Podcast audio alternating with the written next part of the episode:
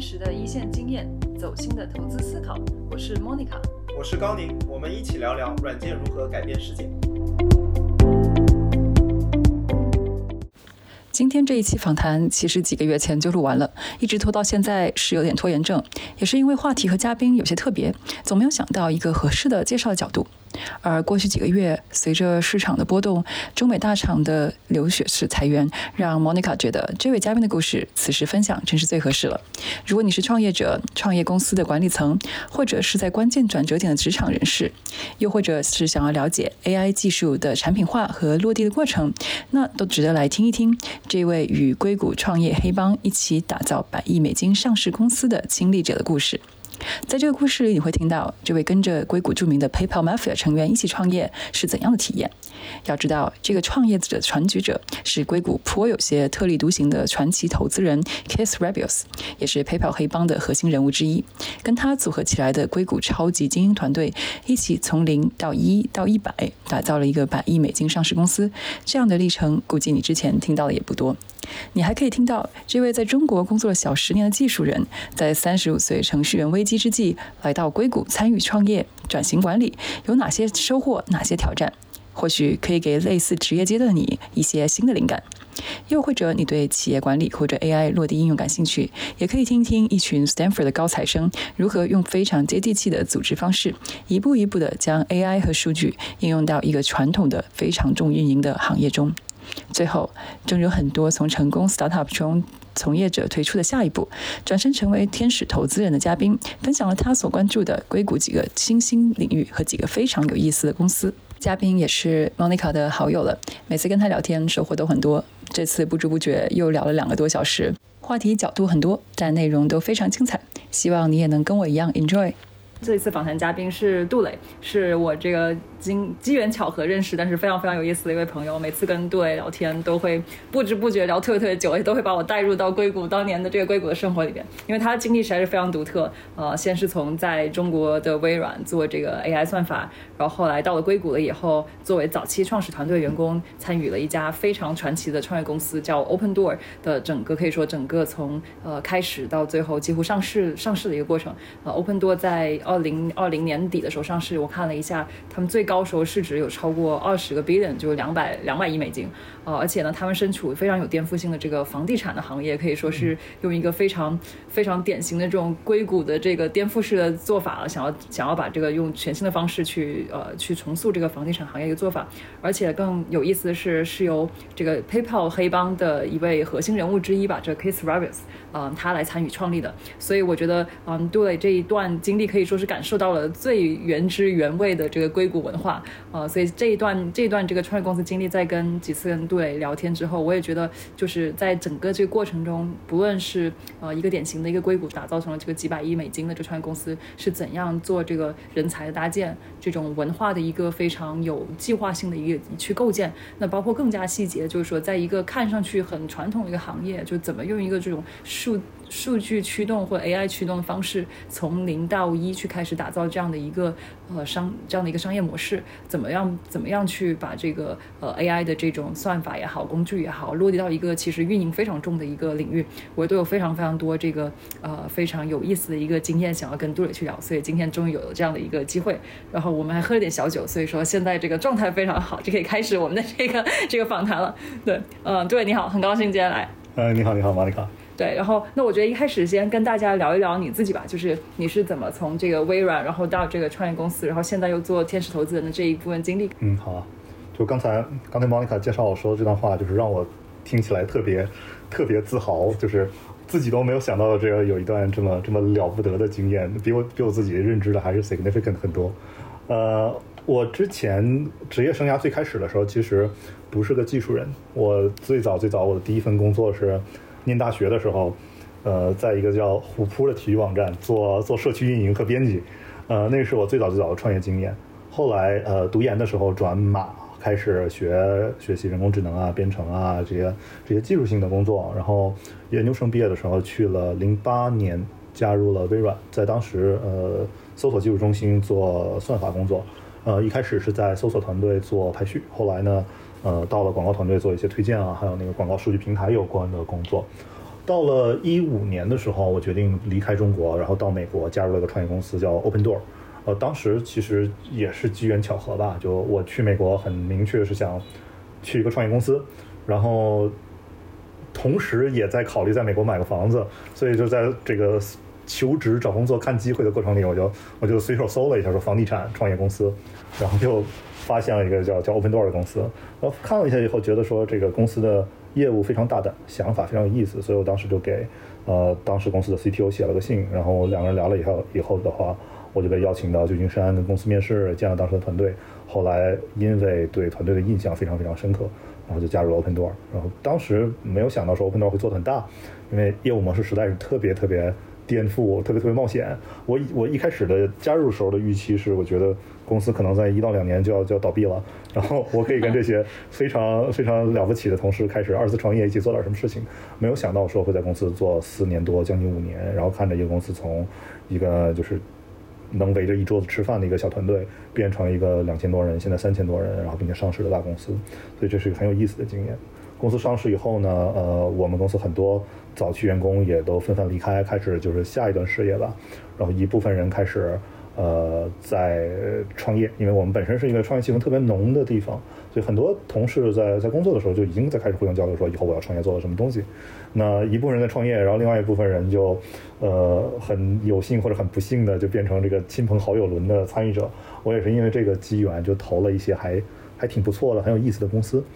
呃，从那个时候开始逐渐接触天使投资，到现在的话也算是。呃，有一半的时间在天使投资的这个事情上，觉得很有趣，然后有很多很有意思的学习的经验。我们回到回国的时间都差不多了，都是在二一年二一年上半年的时候。其实刚才你说有有一段让我特别有感触，就是就是你说你当时看到这个有意思的公司，然后你就去 approach 他们这个这个 CTO，这个其实是非常典型的一个硅谷这个创业公司求职的一个方式。我印象当时我是当当时我刚去硅谷的时候也是 也是这样，就是各种在 LinkedIn 上面写邮件这个口口音嘛。哎，当时我还挺奇怪，就是因为你想你在。国内的时候在硅谷，呃，是在微软，是一个这个非常这个非常成熟的这个大公司。那到人生地不熟，到了硅谷这样的这个地方，你以前也没有在美国生活过，那当时怎么会就是冒这样的一个险去选择一个去选择一个这么早期的一个 startup 呢？即使是就即使是可能人，即使他们可能团队让人觉得当时觉得非常的 impressive，但是这个对于一个刚刚到美国的人来说，其实还是挺大的一个冒着挺大一个风险。嗯，我觉得。不同的人风险偏好就不大一样，对安全感的追求也不太一样吧。我当时是在微软的几年时间，让我技术上有很多提高，学到了很多东西，但同时的话也会让我呃挺遗憾，说没有在更年轻的时候开始创业，开始去呃做更有挑战性的事情。所以当时我挺明确的想到说，我希望能在接下来那之后接下来四五年的时间里，把我的这个风险。调到一个比较高的水平，所以就是非常有意识的想去一个创业公司，嗯，然后聊了一些当时的创业公司吧，呃，其实也很传统的，像这个每个刚下船的中国人一样，刚下飞机的中国人一样，去看了看 Facebook，也去聊了 Uber 啊、Airbnb 这些，在一五年的时候大家觉得马上就要上市的公司，呃，结果没想到 Airbnb 后来跟 Open Door 差不多时间上市，跟这些这些当时的大公司或者即将 IPO 的公司聊过之后的话，感觉就没有没有太多不一样的地方。就当时的想法就是，如果加入，比如说 Airbnb 或者 Uber，接下来五年、十年会是什么样子，也还挺容易看得到的。自己会是一个什么样的状态，进去以后会怎么样的工作，会有什么样的挑战，会跟大公司很像。所以就后来就决定说，还是去一个小一点的公司。嗯，那还是那当时你说，当时吸引你的一个点，就觉得这个。就他们的人让你感觉非常的这个印象深刻。那你现在还记不记得当时，比方说你在面试对吧？接触的过程中有哪些让你觉得这个公司挺独特的这个地方，特别吸引你的地方？呃，从面试这个过程来说的话，最直观就是面试体验嘛。当时从呃，当时飞到旧金山和团队见面，特别明显的一个不同，呃，就是 Open Door 的面试会有非常强的这种合作感，就是我们说 collaborative。就是很多公司的面试，你会觉得说你在被考验，对方是有一个考官在考察你，然后我们会有面试官、面试者这样的说法。但是在 Open Door 的感觉就是说，大家在一起解决个问题，就不不光是在设计 design 的面试，然后也包括说，呃，就是纯写代码的这个面试。Open Door 也是有一个非常鲜明的风格，就是我们当时是找一台电脑，然后一个屏幕上连两套键盘鼠标，就坐下来一起说，哦，我们要解决这个问题。然后你的面试官可能先替你把测试写了。先替你写一个测试用例，然后你开始去实现这个程序。一边写的话，两个人可能一起忘了一个东西怎么写，你面试官就直接开个窗口开始替你 Google 这个东西，那个体验让人感觉非常亲切，然后可以让你完整的去想象说未来跟这个人真的一起工作是什么样子的。那对比你的前东家 Amazon 是吧？Amazon 的面试就会有一个人拿出一个笔记本，然后开始从题库里抄一些这种 leadership principle 的问题，一个一个 behavior 问题问过去，然后你回答问题的时候，对方在疯狂敲键盘，那个差距是很，就是差别是非常非常大的。所以当时会感觉说，在那个面试里，我见到了我曾经共事过的最聪明的人一群人，然后同时的话，也是让我感受最舒服、最能有合作感觉的一群人。嗯，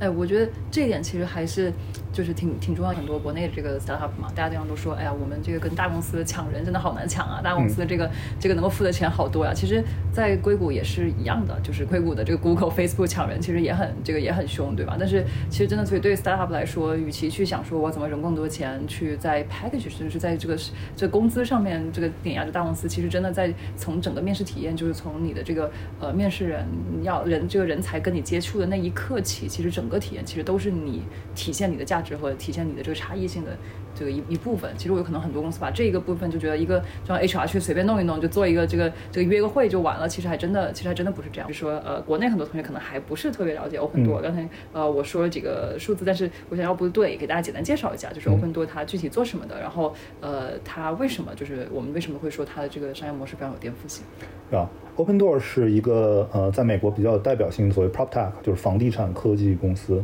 那 Open Door 的核心业务说起来其实非常简单，就是它要解决的是，呃，在美国房屋买卖里面一个流程很长、不确定性很高、相应的这个利益相关方和中间商过多，导致两边的用户体验都很都很差的这么一个问题。那具体 Open Door 解决这个事儿的方式的话，就是说，呃，我们可以类比一下零售、新零售，就是用户可能普遍更愿意在呃像京东、亚马逊这样的品牌上平台上买东西，而不是直接去一个卖场。或者直接去一个像 eBay 这样的说，你需要跟个人的这种零售商打交道的地方。这里面一个核心的关键就是，呃，像亚马逊、像京东这样，它在很大程度上是一个所谓的 inventory business。所以在这种时候的，对于这种 inventory business 的话，它所有的商品都是在它自己的库存里。所以用户不管是在买和卖的时候，是需要跟一个专业的实体打交道，而不是跟十几个不同的中介、保险等等等等不同的人打交道。所以 Open Door 的模式说起来就挺简单的。如果一个美国的用户希望把房子卖掉，那他直接到 Open Door 的网站上来输入门牌号码，Open Door 会在二十四小时之内给他一个全款的呃房屋的一个出价。如果用户觉得这个出价合理的话，那 Open Door 会全款把这个房子买下来。用户可以选择在接下来这个几个月的任意时间内搬走。那同时的话，Open Door 会在这个用户交房之后，把这个房子简单的做一下修修修理，做一下装修，然后把房子重新放到市场上。那用户在买房的时候也不需要跟中介打交道，就他直接装一个手机应用，就可以刷开市场所有 Open Door 持有的房源。他可以就是到房子里边去，愿意看多久看多久，可以仔细在这里面去去讨论，去想象未来的生活，是一个很互联网时代的房屋买卖体验。嗯。然后相应的来说的话，Open Door，呃，很大的风险，也是我最开始觉得 Open Door 可能活不太久的这个挑战，就在于说要支撑这种两边体验非常好、一次性结款走人的体验的。代价是 Open Door 需要真的全款把这个房子买下来，然后放在自己的呃资产负债表上，然后直到这个房子被卖掉为止。所以 Open Door 从最开始最开始就需要天量的资金。同时的话，Open Door 也要承担就是在很多人眼里看来非常可怕的风险，就是如果房子卖不掉怎么办？如果发生金融危机，房价跌得很厉害怎么办？那这个也就是我们做算法啊、做数据的人登场的地方，就是我们需要 be very smart，我们需要很聪明的做很多呃严谨的决策。去决定说这个房子应该以什么样的价格收购，以什么样的价格卖出。所以，我们既是一个房屋市场的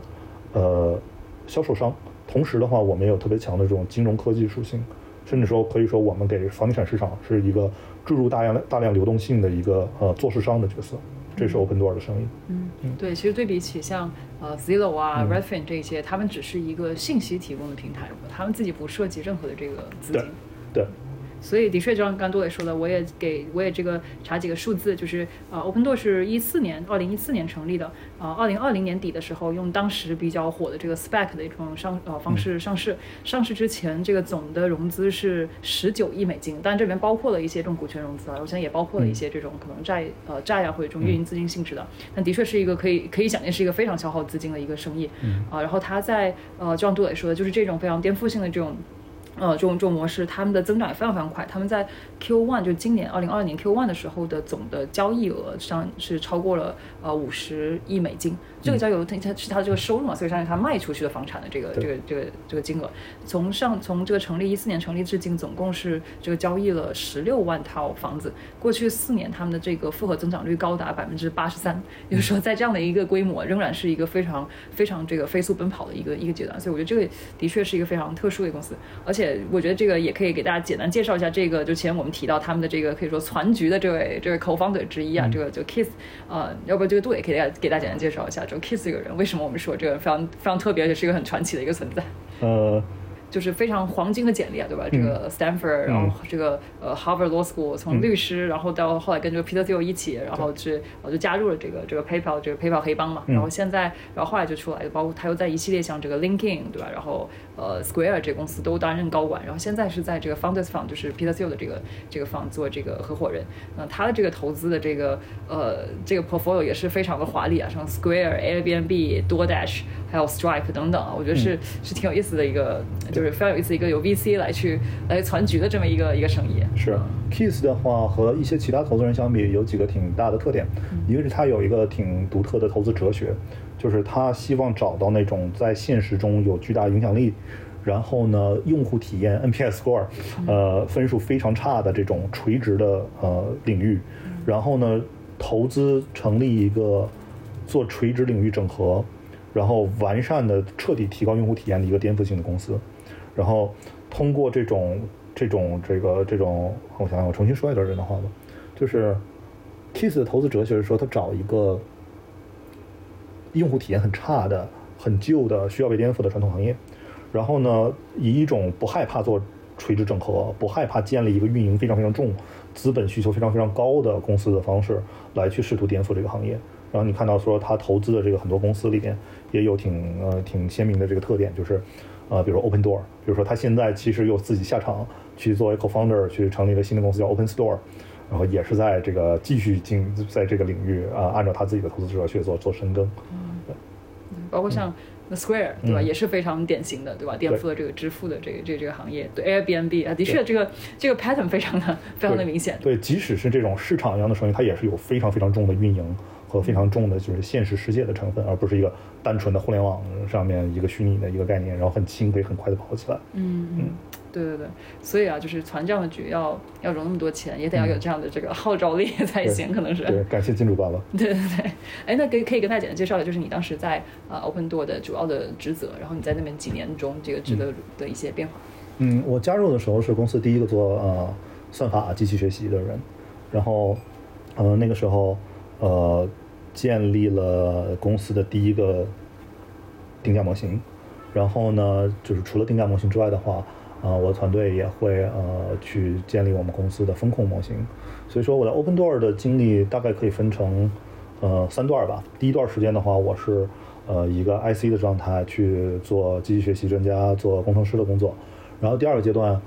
可能是因为我岁数比较大，所以呃挺早的，就是被转成呃管理者的角色，然后建立公司的机器学习呃数据科学团队，然后还有一部分呃公司内部的数据基础设施和和后来这个我的团队也会负责一部分呃运营方面的一些工具和内部的呃内部产品开发这样的工作。呃，在我 Open Door 经历的最后一段时间，最后一年，我转去呃负责公司内部的孵化器，就是 呃。呃，带着一个就是虚拟团队，会在公司内部去找各种说可以颠覆公司自己、自己颠覆自己公司的一个呃创业公司内部的创业公司的状态，然后去找一些新的增长点。后来也成功孵化出一几个新的 BU 来，所以那个是我在 Open Door 的第三个第三个阶段。嗯，你们当时孵化出了什么？呃，其中外边看得到的一个孵化出来的东西，是我们面向机构投资者的服务。就之前 Open Door 是一个非常纯粹的，呃，我们从个人。个人房主手里买房，把房子再卖给个人消费者，呃，但是我们发现说有一类房源是很明显的，可以非常受机构投资者青睐的。然后像美国的这种 REIT 啊，就是这种这种收购者，他会有非常大的资产量，然后呢，他们会大量的在房这个市场收购房子，把这些房子变成长租公寓这样。所以说我去就是我带着一个小团队去找到了相应的呃这些房子，然后去建了一个机器学习算法，去从我们所有这些。进来的这些呃房源里面去找出来这种房子，然后溢价收购这些房房源，之后呢，直接去建立一个系统，把这个房子推给那些机构投资者。在这整个过程里面的话，这些房产结算的速度会远比说传统途径要快很多，因为我不需要做修理，我不需要去完整的把这个房子呃去买回来，然后再再这个走美国传统的房贷啊等等这些手续，所以这个对我们来说是非常有利可图的一个一个生意路径。呃，到我走的时候的话，我做的最后一个实验是我跟我们 CEO 要了要了两亿美元的资金，然后我带着团队去亚特兰大的一个小地区买了两百套房子，然后用一个比我们传统途径高利润率高百分之五的方式把这些房子卖掉了，所以就还是小赚了一笔。其实刚才你也提到，就说这个呃这种完全颠覆式的，而且有的这种。自己掌控整个买卖流程的这种方式，其实是还是有很大的这个风险的。我觉得即使其实即使是有 Kiss 这样的人的背书，这可能融资不愁，但是大家都知道创业也没有那么容易。就是你的印象中有没有就是成长过程中公司有没有哪些就特别艰难的决定？嗯，危机会非常的多，困难的决定也非常多。就当时我们有一个说法说，Open Door 每年会有两次危机，每次危机半年，就是上半年的 Acquisition Crisis，就是。上半年的时候会面临收房困难的问题，就是收不上来房子；下半年会面临房子卖不掉的问题，是因为房地产市场本身就有特别强的这种呃季节性波动嘛。那更具体的呃挑战的话，其实也有挺多的。嗯，贯彻早期公司历程的一个核心的决定，呃，是我们要不要进入相关领域，就是所谓的 adjacent business。就是说，Open Door 这个商业模式，我们刚才也说了，我们全款买房，在全款把房子卖掉。所有这个数据在市场上都透明的，再加上说这个呃，我们本身运营啊和增长方式的特点，我们并不挑剔房源，然后我们以一个公正的市场价格，就是房子该值多少钱我们就多少钱买回来，那卖掉的话也不可能就是卖出高溢价来，所以说我们的利润是非常非常的薄的，就是 Open Door 是一个 在拖拉机前面捡芝麻，冒着生命危险赚点小钱的生意，那利润率薄到说我们长期瞄准的利润率可能只有百分之二左右的毛利。那这么低的利润率的话，其实需要我们想让公司增长、想赚钱，其实需要去从公司内部的所有流程里面去挤出这个利润率来，包括运营的时候，呃，我们会把这个公司的所有事抠得特别细，包括说一个房子买回来，在修理的时候，要能不能把原来修理的时间，比如说一周变成修理五天。这样就能省出两天的时间，两天时间就能赚到多少钱？所以我们有一种这种这种非常斤斤计较、非常节省的文化。那即使这样的话，你从石头里榨油也还是有限的。一个很容易的路径，对我们来说是，我们进入到很多相关的生意里去。比如说，我不只做房屋买卖，我可以做 title，就是房子在买卖的过程中那个抵押贷款的那种资金监管。我们可以做呃房地产的呃保险，我们可以做贷款，我们可以做这个房屋的装修，我们可以做搬家。就是你能想象说，整个房地产生态链里面所有的事情，我们都可以侵入进去。那我们作为一个公司，长期的愿景是，我们总有一天会做这些事情。但是我们应该在第一年做，第二年做，第三年做，还是在第五年做？一直以来一个最常见的争执，每个季度董事会都要吵一架的争执，就是现在是不是我们开始做这些相关生意的时候？那我们在这个问题上一直以来都有非常坚决的立场，就是我们只有。在保证自己核心的这个业务能够赚钱、能够生存的时候，我们才会大规模的进入到别的领域。否则，如果一旦开始饮鸩止渴、粉饰太平，用别的这种比较好做的生意来弥补我们难做的核心生意的呃亏损的话，那这个公司是做不了特别大的。所以，我们就一直这么顶住内部、外部的压力，呃，熬了三四年之后，我们实现了内部核心业务的盈利，就在刚刚上一个季度。刚刚财报上，呃，就是发出来是我们第一个用核心业务也能盈利的季度。那在这之后的话，我们想进入别的领域的话，就会容易特别多。嗯。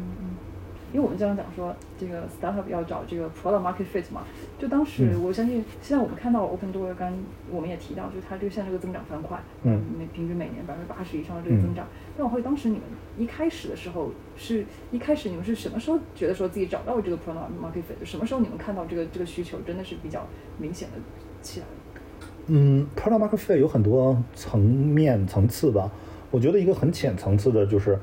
你有一个产品。很多用户想用你产品，这样的 product market fit 是在非常早期就实现了。我们最早的时候，为了验证这个，我们起了一个假的名字，造了一个假的网站，然后叫 Simpler Sell。呃，我们甚至在这个菲尼克斯这个地方，就是最早的版本就弄了一个 WordPress 的一个一个博客一样的网站，然后我们会发一些小广告，意思就是说，如果你想卖房给我们的话。你发一个邮件给谁谁，就是我们用这样的方式就能跑出来一些一些流量了，就是可以很早的就能验证到说，用户在卖房的时候是非常痛苦的。我觉得挺多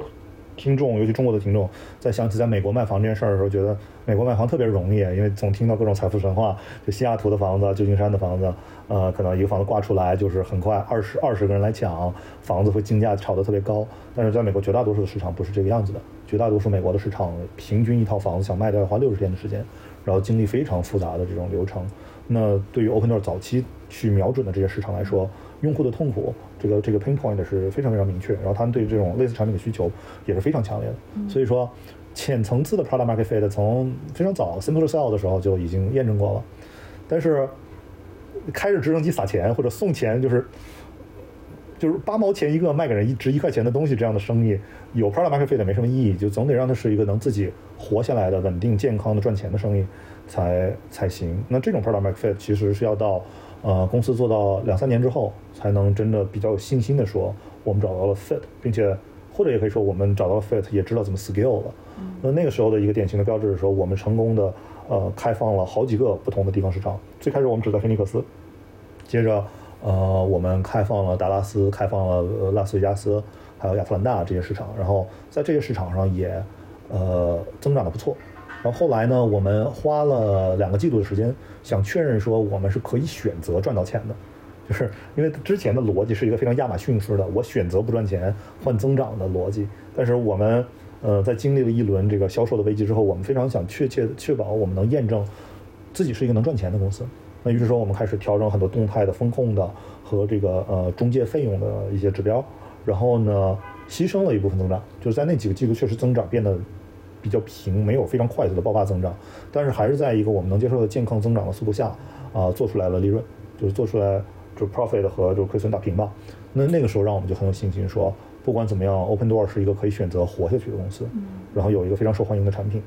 那至于说接下来对我们挑战来说，就是我们能做多大？那我们的愿景是，呃，在核心的业务范围之外去扩展别的业务，最后能支撑美国百分之八十的房屋买卖，就可能不是。用这种我买你房子再把房子卖掉的方式，可以用各种各样的这个方式来支撑某个中间环节的方式。当然，我们希望我们可以实现这样的呃这样的渗透率吧。现在的状态让我们有信心，可以在接下来五到十年的时间里做成这样的目标。嗯，哎，其实我觉得刚才刚刚你说的这一点，我觉得特别像所谓的这个伊朗马斯的这个这个第一性原理，就是说这个事情就是他觉得可能张学觉得一开始我觉得这个事情 make sense，然后这个市场又足够大。然后它就应该被颠覆。那接下来就是一个怎样把这个，怎样把这个所谓 unit economics，就是把这个单位经济把它做出来的一个过程。你你刚提到就是，呃，那你们有遇到过说这中间比较增长，你说增长比增长比较缓慢的那个那个阶段吗？当然主要挑战更多是不是来自于我理解更多不是来自于这个买房子进来这一侧，更多是卖房子这一侧，是吗？其实都有。嗯，我们最核心的挑战就是。这个生意太难做了，现在想想确实特别难做。然后甚至好多从 Opendoor 离开 Opendoor 的老员工，在想起来未来的工作或者创业的时候，都说我这辈子坚决不再做一个这样的生意了。就是我刚才有个比喻，就石头里边榨油，就是因为说 Opendoor 的生意是符合第一性原理的，但是它的呃它的利润和它的合理性需要非常非常大的体量和非常非常精准的这种定价和就是呃算法支撑才能做出来。那在这之前的话，它需要确保说在一个极其复杂的有几十个步骤的房地产买卖的这个过程里，实现一个机器人无缝的协作，然后还能赚到钱的这么一个模式。每个决定都是面临着一个非标品的状态，就是比如说买卖一个饮料或者买卖在网上做个 Facebook 这样的东西的话，其实每每件事情都是标品，都是 commodity。但是每套房子每套房子都不一样，每不同的时间买同一套房子也不一样，每个运营的人员，然后每个买家也都不一样。所以在这种说不确定性非常高，呃，然后每个每一单生意的这种呃互相之间的差异都非常大的时候，能稳定的用一种可以预期的、可以做预算的方式，确保说我能实现呃增长的同时赚到钱。是一个特别特别特别难的事情，所以我们的感觉就是，Opendoor 是一个轰鸣着的前进的一个非常蒸汽朋克风格的巨大的城堡，就是哈尔移动城堡，会跑的城堡。然后这个城堡是由我们这一群像像这个我们这一群 goblin，然后需要上蹿下跳的去拧这个城堡的几百上千个不同的阀门，去控制几几十个不同的这个方向盘，在每个市场、每个决策、每个步骤、每个参数，不停的在调整，不停的迭代，然后才能让它健康的、稳定的走下去。所以这件事情就是本质上非常非常难。嗯，你跟是刚才提到，就是就是你们当时因为觉得要做出这个。呃，利润，所以要来证明你们的商业模式，所以你们其实牺牲了一些增长。而其实，我觉得真正了解创投这个行业人都知道，这个尤其早期投资的时候，他投资人每天是盯着你的这个增长的，而且怎么在平衡，就是是要利润还是要成长，这个是可以说是一个思考永恒的一个一个话题啊。对，就当时到底是什么促使你们要做，就是做出这样的一个牺牲增长的这样的一个一个决定？当时内外部的阻力大吗？当时是呃，二零一七年，呃。到了二零一七年的时候，我们已经成功的释放了好几个新的市场，然后我们已经向所有的投资者和自己证明了我们想增长没问题。就是 Open Door 的增长可以非常简单，开一个新的市场，开始在这个市场上收购房子，我们可以稳定的用半年的时间达到一个房地产市场百分之二到百分之五的渗透率，就是这个房子，呃，这个市场百分之二到百分之五的房子会经手 Open Door。那美国可以支撑 Open Door 这样生意的。最初形态的这个市场起码有五十个，所以我们只只开放了三四个市场的时候，已经跑出了很大的盘子。那时候已经是独角兽了，所以没有人担心说，就是真的担心 Open Door 不能变得非常大。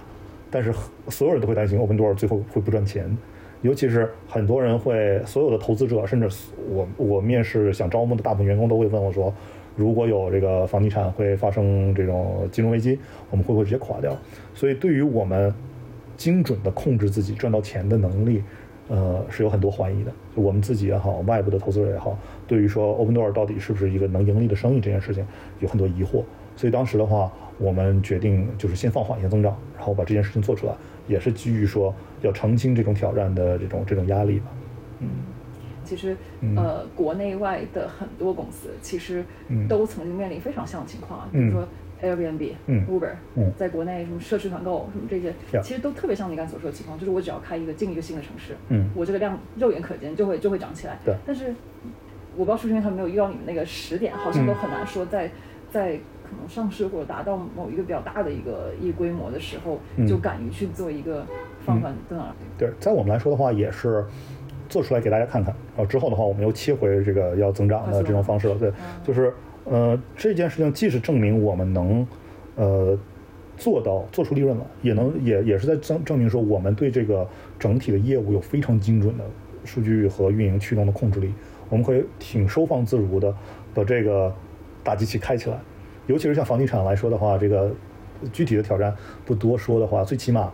我们在三月份买的一套房子，经常要到六月份才能卖掉。嗯，所以每一个政策的变动，起码有三个月才能看到结果。所以对 Open Door 这样的公司来说的话，呃，想掉头是一个极其困难的事儿。所以当时我们一方面证明了说我们可以盈利，然后另外一方面可以证明说我们可以非常快速的掉头。然后这个另外一个例子的话，就是在二零二零年疫情刚开始的时候，Open Door 以非常非常快的速度清仓，几乎清空了当时我们这个呃资产负债表上所有的房子，并且没有亏太多钱。这个也让后来的投资者，包括这个上市之前 SPAC 的合作方，对这个公司的公司的这个运营能力多了非常多的信心。嗯，又说回来到这个这个 Open Door 这个这个 business 啊，就是其实呃，我们也知道，就我们刚前提到的这一些老牌的这个房地产领域的玩家，像 Zillow 啊，你也提到过，他们其实也尝试过加入这场竞争。啊，就是一八年的时候，其实 Zero 推出了他们一个所谓的这个 i buying，你们当时是 Simple Buy，他们是这个 i buying 的这个生意，但似乎最后是以一个非常惨败的一个结果退场。当时还其实还引起了一些轩然大波的。对。就你可以给大家介绍，简单介绍一下这个是什么情况，然后从你的角度来说，你觉得为什么他们他们有这么多的这个呃这个用户数据各方面的优势，就为什么反而失败了？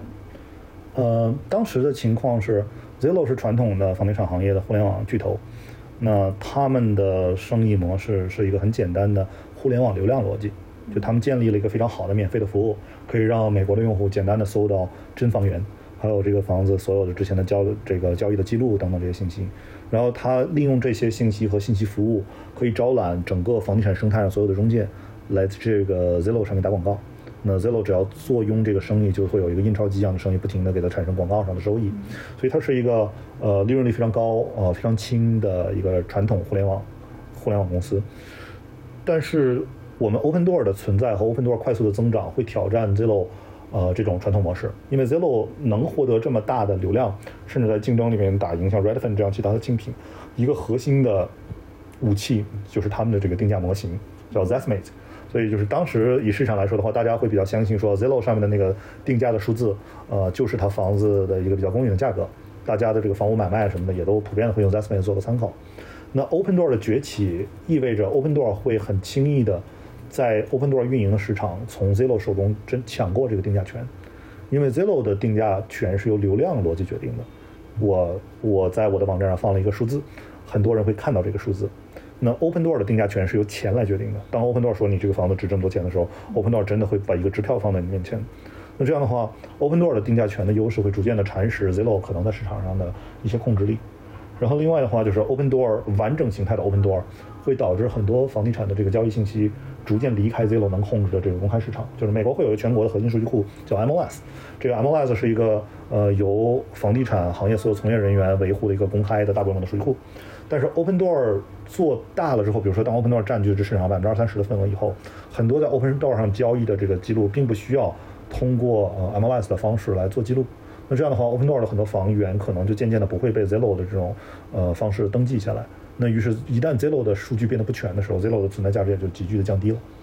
所以呃，Zillow 在呃很快，其实在一六年、一七年的时候就已经感受到危机，然后。呃，包括 Redfin 啊，等这些公司也都在筹划着说要进入类似的领域。他们当然在这种竞争里边会有非常大的优势，就是他们的获客成本会远比 Open Door 低。Open Door 是一个没有没有什么人知道的非常新的生意，用户也不见得相信 Open Door 是谁。就是尤其是 Open Door 给用户提供的这个产品，就是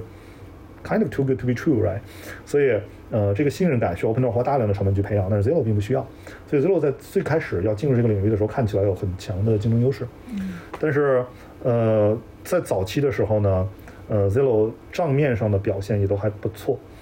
就是呃，Zillow 也借助着说它进入这个 Open Door 的这个新的增长曲线和这个很漂亮的故事，在一九年到二零年的时候，股价应该翻了三倍吧，就是有一个非常大规模的增长，也是当时资本市场的宠儿。但是在呃二一年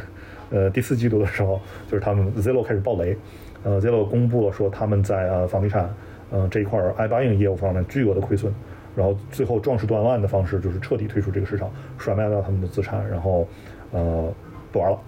我看了一下他们那个数据，是他们的毛利从，呃，二零二一年的时候，他们的毛利从年初的百分之五点七六下跌到年底的负百分之七，就是因为这个这些暴雷吗？对，就是因为这个暴雷。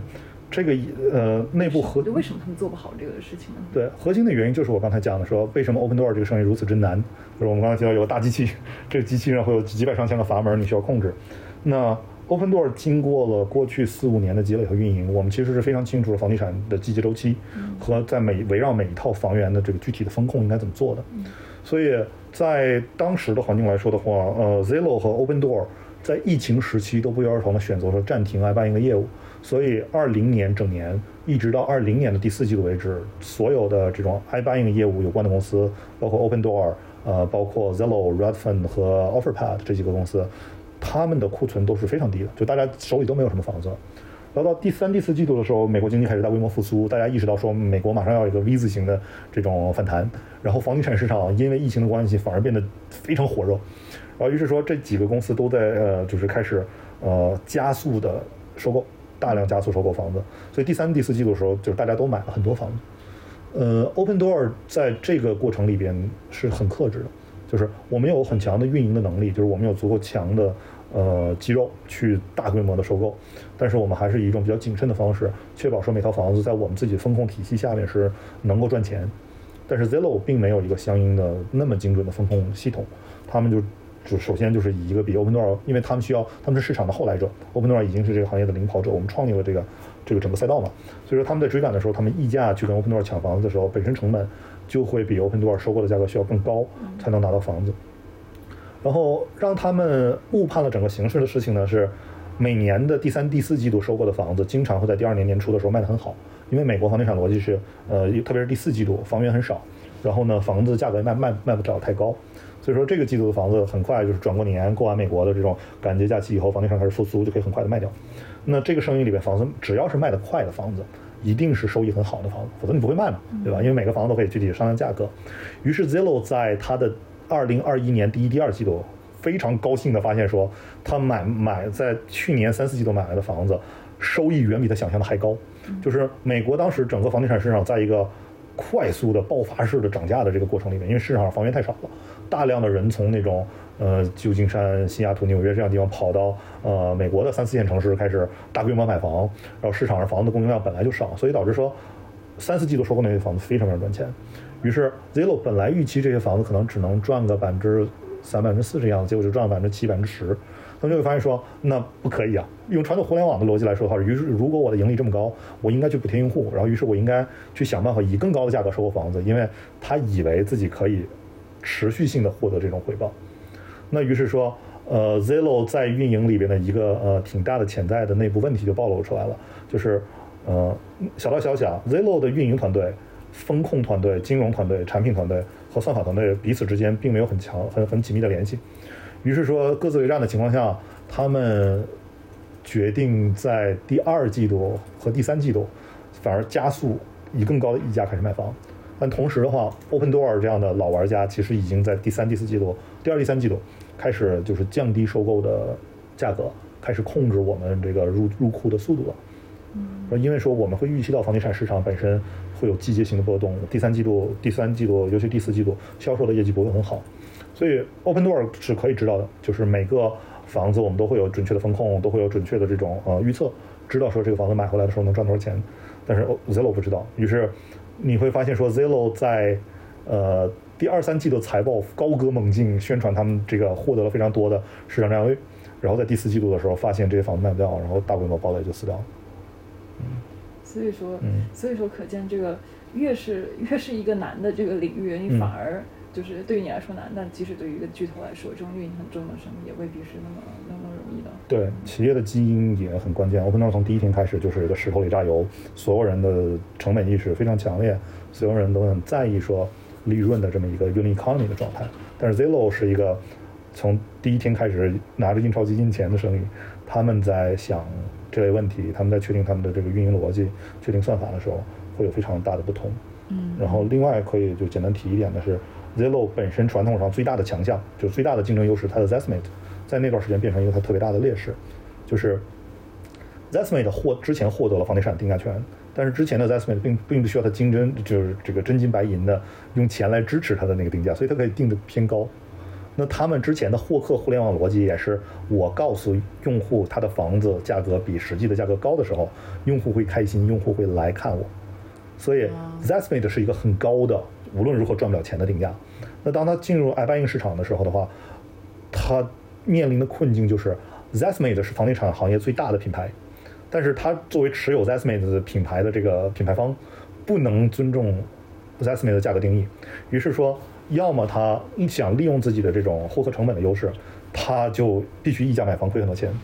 那如果说他去以一个合理的价格买房，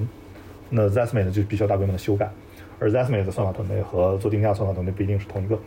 于是 他们就就等于是被夹在一个很困难的这个地方。嗯，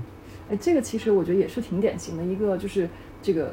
AI，大家现在都在讲这个什么用 AI 来做产品啊，真的在就是 AI 这个东西在不同的产品里边，它的这个作用真的直接决定了，直接决定了你这个算法会往什么样方向去优化。就好像我们一个一个推荐算一个一个推荐算法，我给你推荐准确率百分之八十还是百分之九十五，其实你没有特别 很难有特别明显的这个这个感知，或者说我哪怕错了也就无所谓的。但是其实我印象特别深，是因为我当时就可能对于你们这种真正我要用真金白银，我自己掏钱去印证这个 AI 的这个算法的这个准确性，还有像当时我原来在硅谷时候那个创业。公司嘛，我们做的是这个无人商店嘛。那我要是识别不出来这一个产品，也是真金白银的，就损失掉这一个产品的成本价。像这种环境下，对于整个算法的这个严谨程度，我在调优中的这个优先级，其实是特别特别不一样的一个一个事情。是 AI 产品这事情真的不能够这个这个统一这个这个一概而论。你现在也在做这个天使投资嘛？你在投这些公司的时候，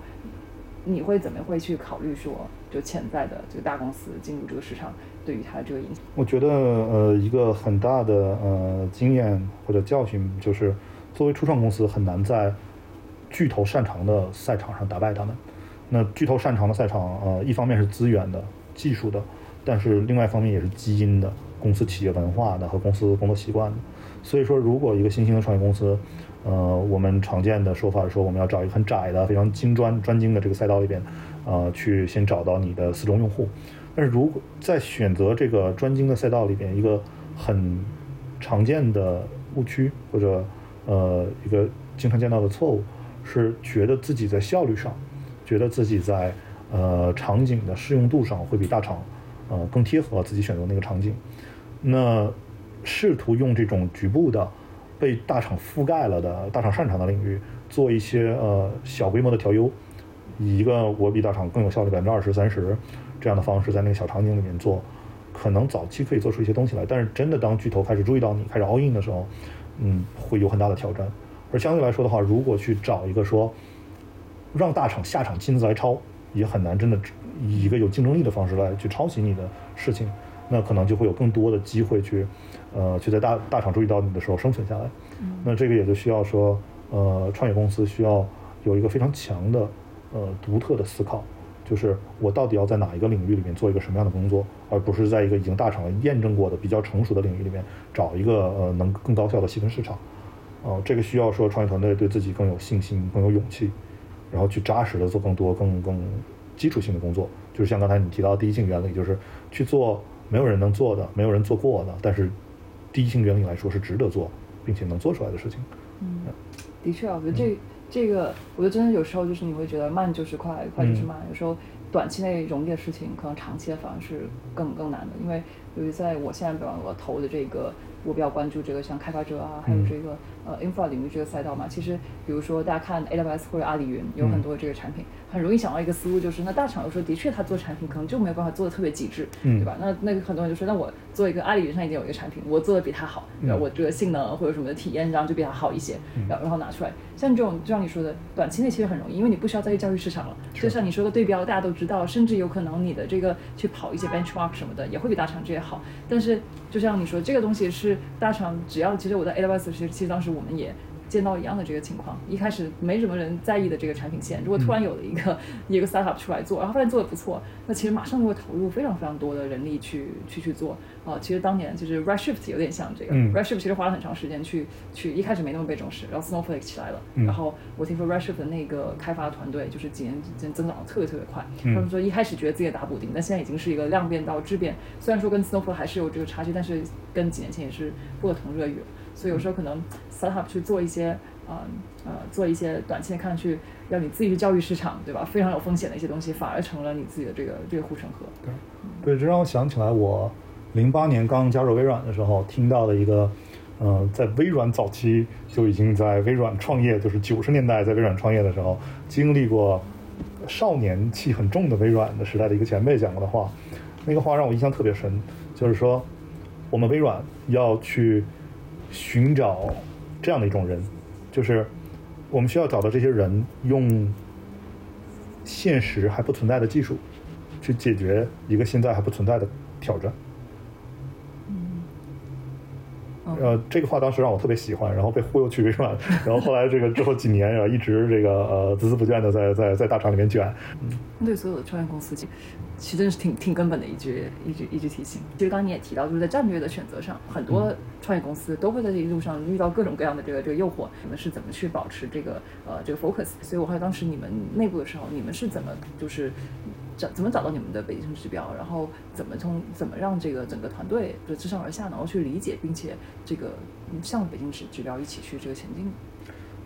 我实话实说，这个观点可能比较 contrary 啊我不觉得找一个对的北极星指标有那么重要，就更重要的事情是这个公司有没有一个我怎么说 intellectual honesty，就是对自己诚实，对是不是足够诚实的，能够。有一个公开透明的、自上而下、自下而上的畅通的渠道，让大家能对选择的这个 matrix 达成共识，然后能在选择这个 matrix 的过程中确保所有人都理解，然后能在去围绕这个 matrix 的工工作的过程里面确保大家都能真的在理解的基础上向这个目标努力，并且知道自己应该做什么，同时的话也知道什么时候应该淘汰掉这个指标，换成一个新的，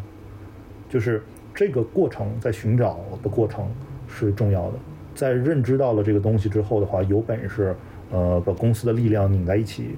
执行是重要的，有这个勇气和这种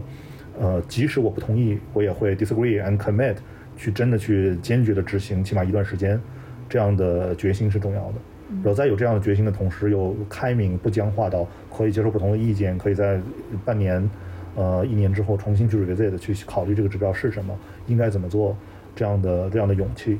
和这样的安全感也是重要的。所以说，围绕着说怎么找一个最好的北极星指标，我觉得有很多呃很成熟的观点。就比如说，我们会有本书，我也经常推荐大家去读，就是 Matter What Matters，对吧？John Doerr 写的关于 OKR 的这种呃很经典的书，然后也有些关于这个指标的很重要的指标，比如说它应该是简单的，应该是容易被理解的，容易 align 的。然后容易去 commit 的，特别有名，比如说 YouTube 的总播放时长，就是一个特别好的例子。就是呃，Open Door 来说，我给我 team 当时确定的指标就是提高我们的呃自动化率。就是我觉得过后可以再细说这个事情。简单讲的话，我们最开始的流程，因为算法问题很难，商业问题更难，所以我们很多时候算法提供的是一个大辅助的角色。算法算出来这房子值四十万，我们就要人工去看一下，说这房子是不是真的值四十万。但是我需要。能 scale 这个公司需要提高我算法的质量，本质上还是需要说让这个算法能真正见到现实世界的风浪，而不是一直让一个人去给它兜底儿。所以，我能说服整个公司提高每一个自动化率的百分点，都是对我整个算法所有其他部分的呃工作的认可。如果不能提高别的地方，我是提高不了这个这种自动化率的。所以当时我就拿这个当一个自动化率的指标。那。这个足够简单，足够容易理解，足够跟其他的团队去去沟通，也足够我的团队去呃去在这个理解的基础上去去想，以一种更有自主性的方式去做出贡献。这个都是我觉得浅层次的事情吧，就是找一个指标，我觉得大家找指标的能力都挺强的。然后呃，而且其实很多时候我们总喜欢说北极星指标，但是只要当你的大方向不是差了个一百八十度那么多。你的北极星指标和你真正最理想那个指标之间差个十度的夹角，你就只要往前走就行了。很多时候，很多团队反而会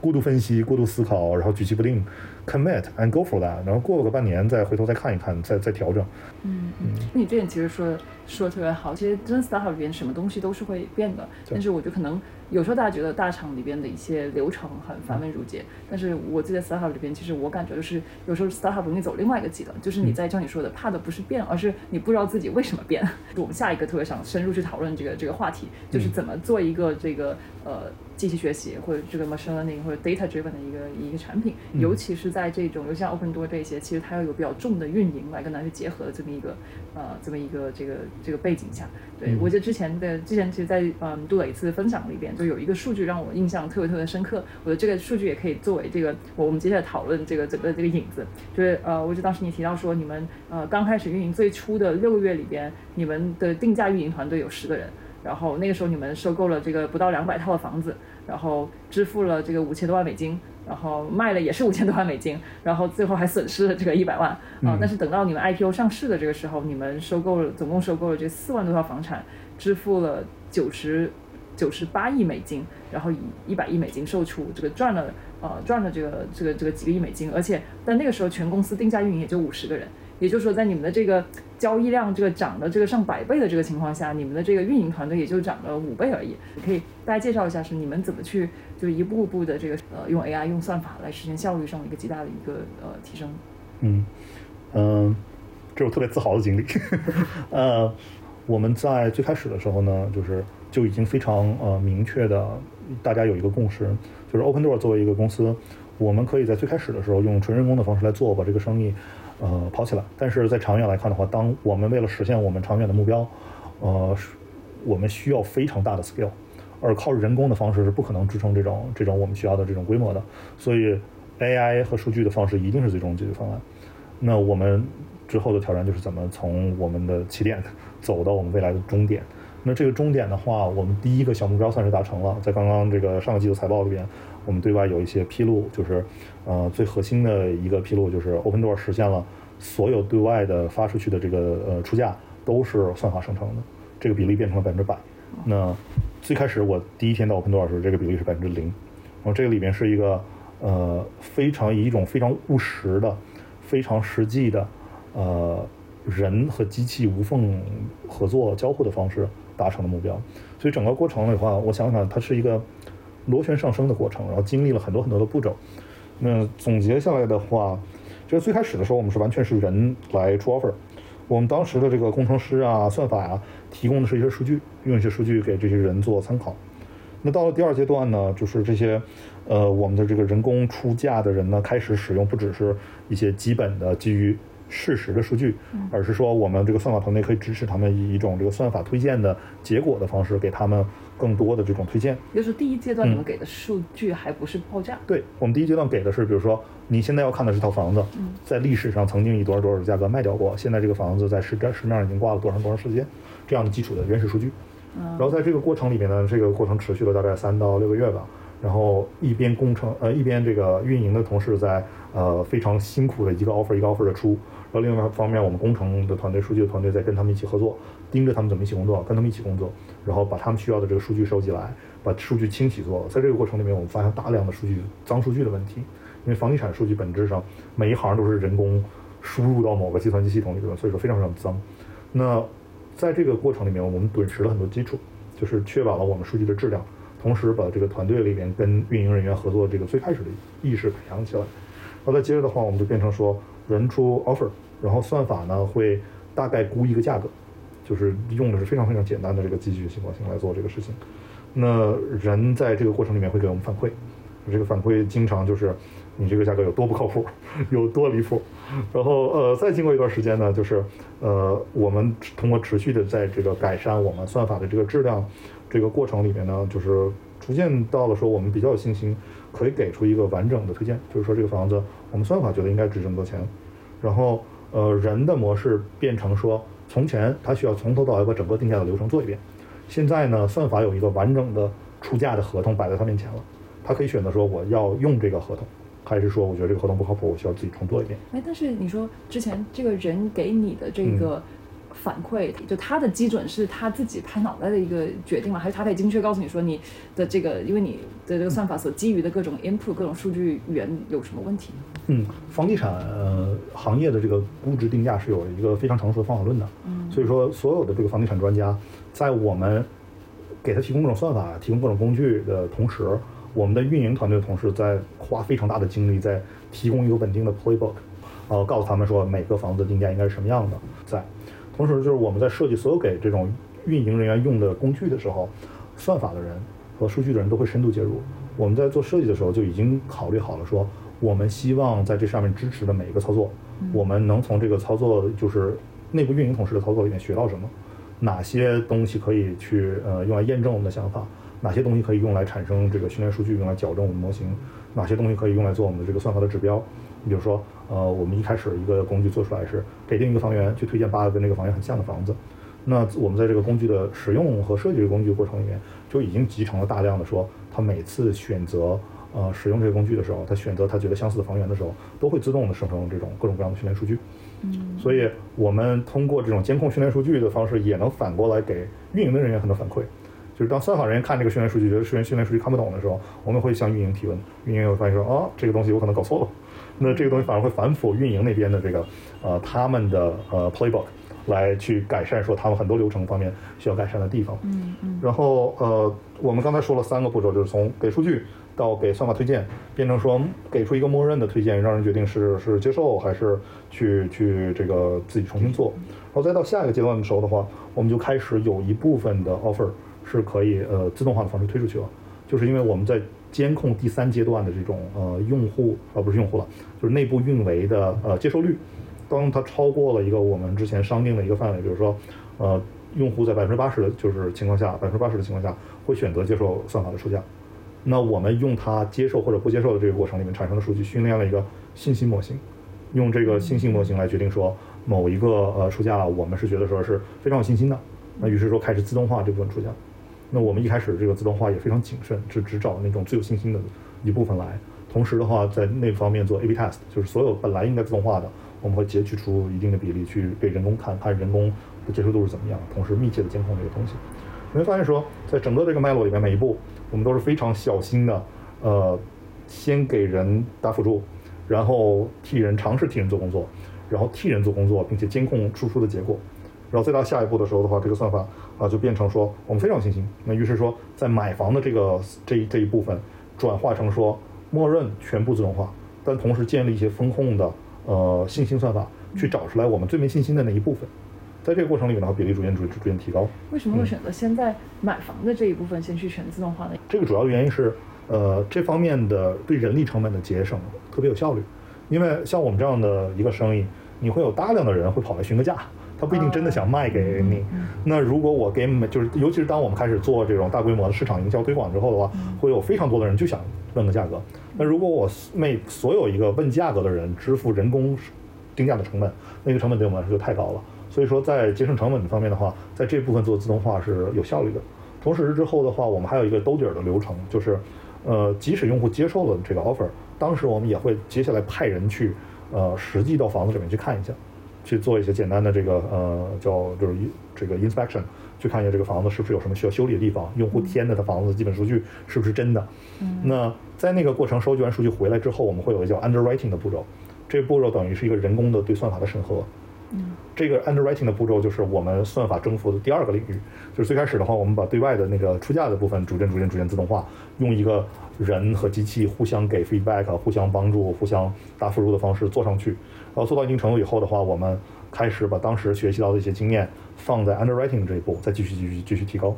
然后等到我们这个收购侧的这个数据和算法积累的足够好了。之后的话，我们再会进入下一个领域，就是我们的风控这一部分，我们对未来的预测的这一部分，啊，我们怎么做一个算法去跟人去合作？就是在这个过程里面，我们形成了一个就是现在很火的叫 human the loop machine learning，对吧？就是人和机器学习算法结合的一种一种方式。那我们在这个过程里面，很早的形成了我们这种人必须和算法结合起来，互相赋能、互相帮助、互相提高的这么一个方法论。然后这个流程的话是。我们能够帮助我们从一个非常这个低的水平，很快速的迭代到一个很高水平的一个。大家讲到 human loop 的时候，可能呃比较浅显的理解就是数这个 AI 的这个数生产的这个数值给到这个用户之前啊，我先让人工在里边可以，它可以先去审核非常有效的，能够帮助产品迭代这个 human loop 的这个机制，主要是包括哪一些东西？嗯，这里边的话就是，我觉得最重要的一部分是 feedback loop，就是。很多做算法的人是不太懂业务的，起码说不会像真的行业专家一样那么懂业务。所以就是算法的模型很多鲜艳的假设，很多呃用数据训练出来的这个东西，在真的落地的时候会面临非常非常多的各种问题。所以每个算法在最开始试图落地的时候质量一定是不高的。但是算法的好处在于说它可以通过长期的不停的迭代，逐渐的以一种我变好了就是变好了的方式 scale 上去。所以，一个算法在面对十套房子、一百套房子、一千套房子的时候，它的表现是什什么水平？它再多的流量，它还是个什么样的水平？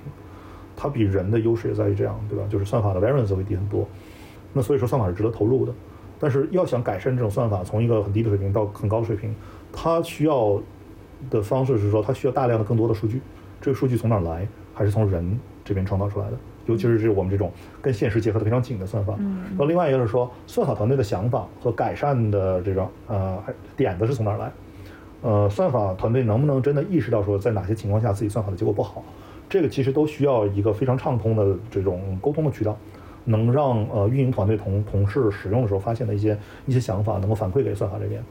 然后，当然更聪明、更快、更有效的方法是说，算法在每一次推出来一个产品给运营用的时候。都已经设计好，像刚才说，设计好说收集哪些数据，被动的让运营同事在用的这个过程里就能提高算法的这种表现。嗯嗯嗯嗯。那就刚才我要补充的一点是说，为了确保我们有一个非常高效的 feedback loop，就是非常高效的能让运营人员给准确的把反馈给到呃算法的人，我们其实牺牲了非常多的算法的复杂度，就是呃有。比较了解机器学习的同时，可能会挺诧异的，就是尤其是说我所有的新员工，当他加入 Opendoor，在就是完成他 onboarding 的时候，都会非常诧异，说我们的技术选择，就是我们一直到二零一九年，我们都没有用任何深度学习的东西。嗯，我甚至在我开始工作半年之后，废掉了我们原来更复杂的这种呃呃 ensemble 的 gradient boosting 的方式，改用 linear regression 做我们的 model 了。就是最原始的方式，就就就对，就是呃，所有学过任何机器学习的同事，线性回归，对线性回归。那线性回归的代价当然是我们这个模型的表现力会非常差。那我们拟合数据的能力，我们预测能力都会变差。但是当时之所以非常坚决的做这个决定，就是因为说我们原来的模型产生出来的结果，不光算法工程师，呃，不光就是运营人看不懂，算法工程师自己也看不懂。就是你会发现说，很多时候模型的可解释性是一个很大的挑战。对。那如果这个模型是不能解释的，那你也就很难产生出很多想法去改善它。于是你会看到很多大公司、小公司里边做机器学习、做算法的同事，就是我们说自己在炼丹，也是因为说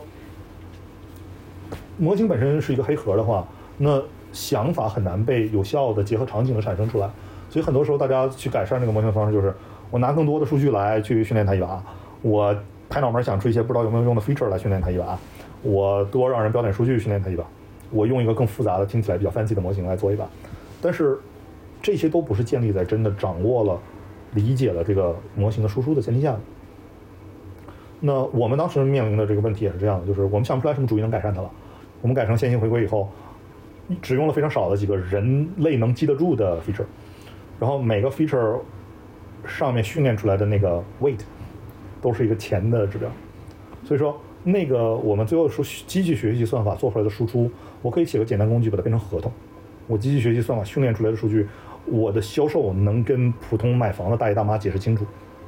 就是我们把这个这种可解释性做到了这个程度以后的话，就等于打开了一扇门。我们后来我们的这种资深的运营人员、定价运营的人，可以很直接跟我们的这个就是斯坦福 PhD 的这个机器学专家去讲说啊，你这个模型在我原来的那个市场指标和这个呃 weight 是权重是很对的，但是在我这个新的市场里边，你的这个模型在这个指标上的权重有点太高了。我觉得你这个模型可能在这个地方去，因为呃，就是一些一些 coefficient 的关系，一些 correlation 的关系，可能被掺杂代表了一些其他的东西。你是不是要加个 feature？四十岁的前线运营大哥可以跟我们讲这样的话，然后他甚至也会这个有本事说你的这个呃，你的这个权重的方向是不对的，你一定有脏数据了。就是在一起工作一两年之后，我们的。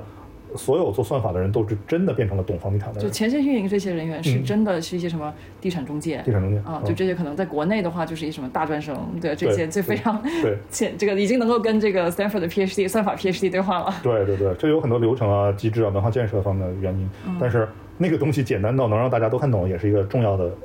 关系。哎，所以现在这个机器学习的这个可模型的这个可解释性，的确是一个比较火热的这个话题。那么多公司想要在这方面去做，对啊，但是要能够把一个深度学习的这个模型做到用这种方式可解释性，其实还是其实还是挺难的。这可能也是跟这个这个可能也是跟这个呃所在场景，有些场景它对可解释性其实要求就没有那么高，你，只要能够不停的调优就好了。对，在我们那个场景的话，可解释性可以给我们很多想法。当然到最后做了三四年之后的话。人类和人类专家能给出来的这种 feedback，我们也听的差不多了，就是可能听到的都听过了，能做的 low hanging fruit 也没有了。那到那个时候的话，我们就上 deep learning。那其实我们这个数据啊和算法啊很多 feature 方面的理解都已经很深了。那再做 deep learning 这些东西的话，也更有的放矢一点。所以你们从什么时候开始做这个？一九年下半年开始转向深度学习。你你们会怎么 set 一个这个这个这个呃指标也好，或者里程碑也好？那什么时候你们该继续去优化？什么时候你觉得该用？深度学习了，或者该用别的这种方式。嗯，就是当我发现说，运营人员能够想出想出来的主意，我们已经没法去 action，已经不再 actionable 了。就是我没法在听到了运营人员给出来的反馈，然后能以一个这个模型本身能够支撑的方式，去把这些反馈呃放进模型里面的时候，我们就知道说到了时候该去想办法去引入更复杂的模型结构了。嗯，因为到后来的时候，其实。呃，很多反馈就都已经变成了说，针对某一个具体地方的市场，然后用户很在意说，呃，比如说地板是某种类型材质的地板，那它不是一个模型本身能解决问题，你需要相应的这种 deep learning model 去去看到这个照片，去猜出来它这个地板是真的实木的，还是还是经过某种特殊处理的更高档的实木的，它台面是石头的还是这个合成的等等，这些东西的话需要 deep learning 去扫照片。那照片这种东西你没法用，呃，线性回归的方式来来做处理。然后更复杂的这个问题在于说，也在于之前的这些线性的模型，因为它本身表现力的局限性，我只能每个城市每个城市单独给它训练一个，它并不能真的跟得上更大规模的这种 scale。比如说，我如果一个季度需要需要开三四个新的城市。我是没法真放三四个新的 data scientists 在每个人去管理一个独立的模型的，所以最后变成说我有一个表现力非常强大的深度学习的模型，能去直接负就是对应全美国所有的市场，然后呃，这个在那个时候就变成说更更合理的一个选择。嗯，所以就是还是一个很务实的态度。原来的办法能榨出油来就去做，原来办法做不出来的话就想别的办法了。嗯，对，因为我能想象很多这个做 AI 的人，尤其是你说这个这个 Stanford 的这个 PhD 对吧？他们这个在他们这个要要要别人从一个那么那么 fancy、那么性感的一个这个深度学习模型，然后突然就转去做一个线性回归了。我好奇这个东西中间大家就是你会需要很多时间来去说服你的团队吗？有没有经历一个这个这个这个文化上转变的过程？嗯，我们文化建设在最早入职的时候就已经完成了。哦，呃，就是还是大家比较能够接受这个对务们很多实的态度。然后这个事儿在面试的时候，在 onboarding 的时候，在后来这种每天潜移默化的工作里，都在反复强化这个务实的这个概念和精神。就是说，你说你们的这个数据团队，其实你们有一个特很 特别的一个 onboarding 的一个一一个过程，可以给大家介绍一下，就你们是怎么让这个算法团队也走到一线的？这个走到一线对于这个算法团队的价值在哪？嗯，就是 Open Door 从其实面试开始就已经挺独特的了，呃，onboard 也挺独特的。我先说我先说一下面试吧。面试的时候，Open Door 有一个很特别的 brand 或者需求，就是 Open Door 当时在强推所谓 full stack data scientist 的概念，就是我们招聘的每一个数据科学家都都十八般武艺，样样精通。很多同事就是在看到我们面试的这个流程或者经历我面试之后，都觉得说你们这个就是在招 engineer，或者说你们这个就是在招这种啊 machine learning 的人。但是其实这样招进来的人，对我们来说，他就可以以一种非常自主性非常强、独立性非常强的方式去去工作，同时的话也能去在不依赖很多其他这个同事、其他 engineer、其他 data scientist 支持的情况下，去把他能听到的反馈从运营啊、从产产品啊这边听到的反馈快速落地，所以就导致说我们可以比较快速的把事情做出来。那能够有这种非常 full stack 的技能组合的数据科学家，而不是说我是一个纯粹的呃数据科学家，我是这个非常擅长数据统计，我有一个 PhD 学位，我非常以此为荣，我想追求更纯粹的呃这样的事儿，呃做研究做 research 为主，想找这样工作的人，技能就技能选择和技能组合，所以 full stack 的话，不光是一个呃证明这个人工作能力很强，然后这个武器库里花样比较多，也能证明说这个人是一个很务实的、非常以结果为导向的呃 data scientist。这种人非常少，我们为这个付出的代价就是我们招人特别慢。但是这样要求的好处就是说，我们招进来的人真的从一开始在文化上和工作方式上就比较容易和我们风格契合。那入职以后的话，我们会这个非常强烈的鼓励、逼迫我们招进来这些这个顶校 PhD 也好，大厂这种呃非常高级别的工程师和数据科学家也好，让他们紧紧密的去跟呃运营的同事结合。最开始的时候，我们的习惯是，呃，有很多前线运营的地方运营的同事会被我们呃轮岗到总部来。他们来的时候的话，我们会大量的就是在一起，甚至说我们会让一部分前线的同事轮岗到算法的这种具体的算法项目组里边，做他们的这种算法的呃运营支持。那通过这种方式让他们建立起来这种个人的情感和个人关系的纽带。然后我们也会就是花非常多的成本去鼓励我们所有的这种算法工程师去本地市场在前线跟他们一起工作。团队每次要做这种呃下一个季度的计划的时候，我们这个计划经常是做计划的第一步是我们的 PM 或者我们的这个工程经理带队，带着整个团队去某一个地方市场，跟地方市场同事先聊三天天儿，就是大家做各种深度的交流，做各种 deep dive，去了解他们的痛点难处，然后去讲我们之前做了什么事儿，接下来打算做什么事儿，看他们是不是同意。有了这种 buy in，我们才会真的去做。呃，甚至到最后的话，我们这个新招募的 data scientist 会被发配到地方市场上去，跟这个呃前线运营同吃同住同劳动同上房，就真的是就是一个 PhD 来了，然后头一周的工作是去去达拉斯，跟这个定价的人一起去开着车开一个小时车到一个很远的地方去，说我们这个房子已经买下来了，我们现在一起来看看这个房子是怎么样的，然后签一个免责合同，爬到房顶上去看看那个房子空调什么样子。或者或者说是去要去负责这个销售算法的这个呃改善的同事，会呃真的去到这个几个地方市场去看所有的 Open Door 买回来，在市场放了超过一百来天还没有卖掉的房子，全都看一遍，每个房子看记笔记、录像、实地看，对，就是真的只有实地去看到，走进那个房子里，闻到那个房子养了五十只猫之后的那个味道。他才会有真的 足够强烈的认识，让他意识到说他在处理的每个每个数据的点、每个行都是一个真实的房子，而且他们都是不一样的。那这种这种文化上的冲击，呃，在他刚入职的时候发生之后的话，对他之后整个工作方式和他这个工作能力上的影响都挺大的。嗯，呃，正好你这里就讲到这个，呃，讲到了这个文化建设，就想要讲到这个招聘的这个问题，因为我相信很多这个呃创业公司这个招聘的确是个老大难的问题。其实硅谷最奉行的一个就是说，这个 hire slow fire fast，就是你要招聘的时候非常慢，就是你要精选到你真正很符合你职业文化的人，然后但是发现不合适了，马上就就 fire 掉。我发现早期你们的团队真的是非常非常的这个华丽，就是你我看见之前你说除了可能除了十个这个房产中介对吧，作为这个地方运营之外，你们总部的运营是几个麦肯锡的啊，这个贝恩的。呃，然后而且中间有不少还是就是一些什么哈佛的 P 呃 M M B A 出来的，然后你做数据呢是三个 Stanford 的这个 P H D，你们是怎么这个招聘到前十号员工之后，你怎么保持员工那个 high 这个那个那么高的一个一个标准呢？你指望说在你团队扩展到这个这个五十一百个人的时候，也仍然有这么高的一个一一个标准？嗯，最早最早的几个人是呃 Kiss 手工挑出来的人。就 Kiss 从自己的 portfolio 的公司里边去找最精英的人，然后劝这些人加入，然后就投资人可以去挖自己的投资人自己挖自己墙角，对这个这个非常简单暴力，呃，包括几个 founder，呃，这个也就是 co-founder 也是他这么窜出来的局。然后当有一个这样的背景的团队和这样的投资人加持的时候，会有一些嗅觉非常灵敏的所谓硅谷圈内人，嗯，会考虑加入。然后当这些人加入之后，就是。当然也当时也是精挑细选了最早最早核心的种子团队，然后这些人加入之后的话，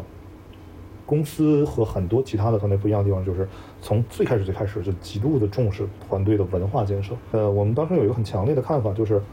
不管怎么弄，在乎或者不在乎，就是使劲想让它好或者不好，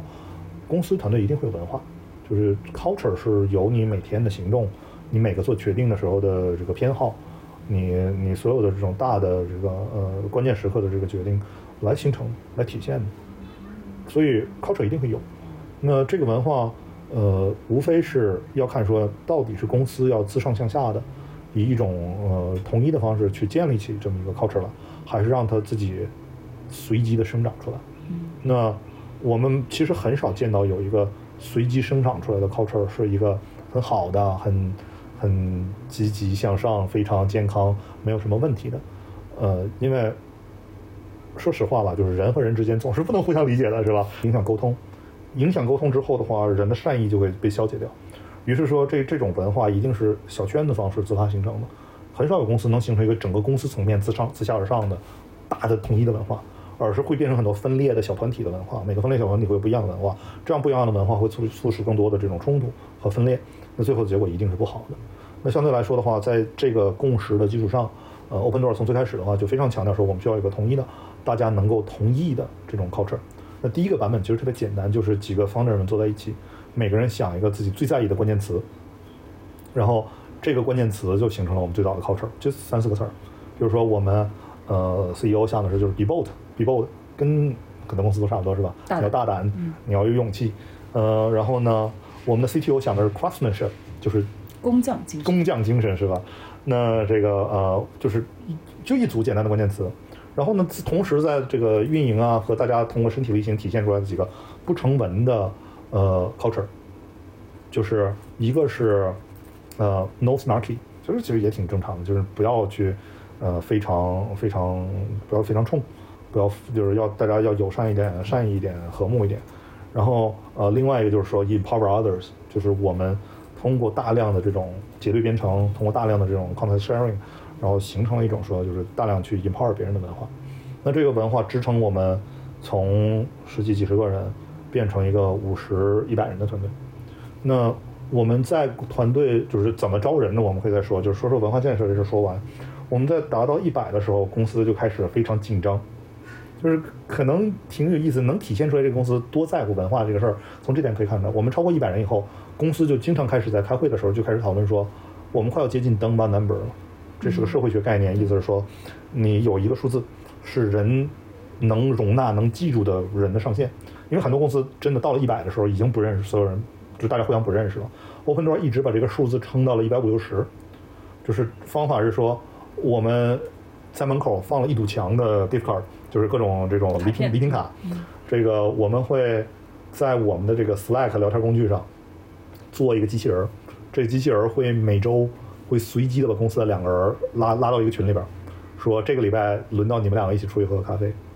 所以我每周一定会随机的和一个同事一起喝杯咖啡聊聊。嗯。然后这个预算的这个礼品卡什么就都在墙上，就大家都会这样做。老员工会有意识的去，就是我真的会发现，就是特别诧异的一个跟我完全不在一个部门儿，比如说做会计的老大，会突然在 Slack 上跟我说：“嘿，你都来三个月了，咱们俩还没聊过，咱们去喝咖啡吧。”就是我们是一直有这样的 culture，坚持到了一百五六十的时候，我们就会开始发现说，每个礼拜来的人不止七个。不止五个，不止七个，我喝不，你能喝多少咖啡？所以到那时候的话，就知道说我们不得不开始想办法用别的工具来维护我们核心文化的健壮性。那那个时候的话，我们也发现说，呃，我们希望有的决策，我们希望有的团队行为，不足以用最开始那个版本的 culture 来支撑起来。所以我们很认真的就从外边找了外部的顾问到我们这来，跟我们做了一个呃为期两个月的项目，就是我们分成很多个小组，各个小组会讨论。讨论说，我喜欢我公司什么地方，不喜欢我们公司什么地方。我以前的公司里边看到什么我很喜欢的 culture，那我现在的公司里，我希望我们有一个什么样的新的文化。那我最不希望看到现象是什么？我们怎么样能避免他们？就是大家在一个创业公司，当时是刚过 C 轮，然后每天忙得要死的时候，把公司分成这种十几个人的讨论组，做了很多这种四十五分钟讨论，所有人都参与过。然后完了以后的话，就是在这种讨论结束之后，就是就就完事之前，我们会给每个人很很多报时贴，在这就贴一墙，我想要就是写下来我想要的考试，我在乎的东西，我的信仰，我坚信的，我反对的。然后做完了以后的话，我们整个办公室就是好几面墙贴的全是这种报时贴。然后再接下来下一个阶段的话，就是更老的这种核心的早期的人会聚在一起，我们会去每一个每个报时贴做讨论，把它就是合成这种聚类。聚成很多这种有代表性的文化的侧面，把它分成几个群，然后之后的话，在我们再自己投票决定说我要去哪个这种专题讨论。就比如说，我们现在发现说有几十个员工围绕着要这个工匠精神的这个事情，有几十个不同版本的这种 slogan 一样的东西，那我们怎么能把它精简成一个大家都能同意的一句话？那我们又开始在经过漫长的讨论，最后形成一套一套价值观。嗯。这套价值观的话，就是从原来的呃几个关键词变成了呃五句话，然后这五句话变成我们接下来支撑公司下一个五年的这种核心的价值观。那有了这五句话，嗯，然后呢，就是你怎么把这五句话去落地呢？就是有很多小的技巧或者阴谋阳谋，呃，最重要的是说他真的是诚实的，就是他是大家认同的，而不是说 CEO 本人。呃，拍脑门想出来的。嗯，就前面所说那些过程，其实就是让每个人觉得说，对，就是我是其中的一份子。对，我决定了。然后 CEO 本身，整个 senior leadership 所有人都得能身体力行。我看到很多公司的呃价值观，经常说大家一起想一些美好的愿景。嗯。但是真的执行的时候，是不是真的执行到了？嗯。我拿透明度这个事儿来说的话，我们是呃，就是 be very 就是 radically transparent。我们透明到我们所有董事会开会时候用的这个呃。那个 PPT，我们会在董事会开完当周找一个中午的时间给全公司过一遍，从前台到所有公司的高层的人，所有人都在场都听。除了那个里边需要董事会审批的，发给哪个新员工多少股票这种敏感信息不能披露之外，所有东西全过。然后所有的内容，同意的内容、不同意的内容，大家争执起来、吵起来的内容，吵架的时候大家有什么样的观点，谁支持什么，最后决定说要按什么方向走，所有事情大家摊开了一起说。就是我们的透明度到这个程度。另外一个例子就是我们所有人的呃 calendar，就是我们所有人的这个日历，日历都是透明的。你随时可以查到说你的 CEO 今天都在跟谁玩玩，你你的老板在跟哪些人开会，开会的是什么内容。那个不是说我有空没空的那种透明，而是说这个人参加了这个会，这个会上有五个人，这个会之前所有那些讨论串的 email 的所有的内容全在这个里边。所以说公司里所有人知道所有的事情，除了法律规定你不能披露的东西之外，所有的文档，所有的这些东西都透明，就是。当一个公司真的说我要透明的时候，你最好做到这个程度。这个坚持到了多久？你你说现在已经有几千人的公司了，就是这个连董事会的内容都都透明，这个东西坚持了多久？坚持到法律规定我们不能再透明为止。就比如说上市的时候，呃，我们不得不关闭了很多公司的这种呃各种数据的数据的表报表。嗯。之前的话，大电视上能查所有东西，所有的这种交易的数据，所有的这种公司运营的数据。盈利的、利润的、未来的预测的嗯所有东西。我能感嗯觉到，就是在在美国，其实当时即使是嗯在、呃 AWS，嗯就是 AWS 这样的嗯几万人的一个公司，我都是可以很容易的看到我的老板每个人的这个、嗯这个日历，他们具体里边在在做什么的。嗯但是就是但是。要说到这个，连董事会的这种很多公司具体运营材料这个事情，我想很多有些创业公司可能会说，哎呀，那万一对吧，谁把我这个材料对吧泄露出去了怎么办？嗯嗯啊，这些都是我的敏感信息等等。这个就是，嗯，我好奇就是，你觉得当时公司难道没有担心过这个事情吗？担心肯定担心嗯，但是秘密是藏不住的，因为说说实话实说，董事会里边的投资人们，贵行业的呃，咱们这个行业投资人们嘴有多严也不好说，你也没法真的跟大家伙签 NDA，所以谁会泄露什么东西你不知道。那员工也一样，那防着员工是需要花精力的，然后不透明是有代价的，透明是有好处的，所以当时我们的决策就很简单，就算笔账呗。那如果我彻底透明，那我的沟通成本会低特别多。就是一想象一个不透明的公司，在 CEO 经过一个会议决定要做一件事情的时候，他需要层层分包，每一层的人知道他需要知道的，按照他接到的信息理解他需要执行什么，然后再去决定他要给他下一级人分享多少信息，一层一层分包下去，这个信息传递的过程里面一定会稀释你原来有的信息。然后呢，每一层的人只知道他需要知道的东西，就代表说他很难以一种有足够自主性的方式去工作。就算这个人很积极，就我们经常说，我们希望员工呃非常自驱。我觉得这个回国以后听到很多的一个词儿，他都不知道他应该干什么，那你怎么自驱呢？那于是说，一个恶果就是当你不透明，当大家不知道没有 context，不知道这个公司哪件事情重要，哪件事情不重要的时候，最自驱的员工就只能把劲儿花在内卷上。他想努力，那如果他能知道一层一层老板的目标是什么，他就能找到他努力的方向。如果他不知道的话，他只能就近找个，嘿，我卷的比我工作比我旁边人努力，我卷卷这么没有什么意义的事儿，那带来的就是大量的有心气儿员工的力量消耗和没有心气儿的员工更不知道怎么办好。那如果自上而下的完全透明，然后大家都理解这个 context 理解难处的时候，凝聚力会好，大家的信任感会高，跨部门之间的不信任争执相对来说会少一点。最重要的时候，你可以解锁非常多的能量。那这个时候的话，我猜文化上一部分的因素在于说，领导们就是在公司每一层的领导们是相信自己就绝对比下面的所有人都厉害，还是觉得说集体的力量会比自己更强？那我不觉得说见多了大大神们，其实大神也都是凡人。那团队的力量，经常通常都是更更好的。我们总说说让听到炮火的人做决策，有多少公司真的能做到说让前线的人真的能做到这些决策？因为决定不是凭空的一个天才瞎想出来的，他一定要知道说，我前线在这儿，我的敌人是谁，我要往哪儿打，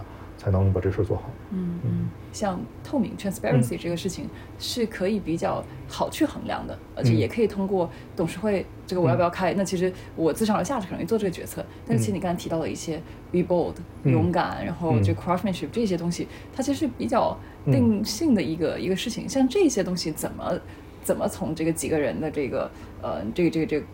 文化的这个宣传语中，然后嗯最后成为、真正成为每个人都都都嗯相信的一个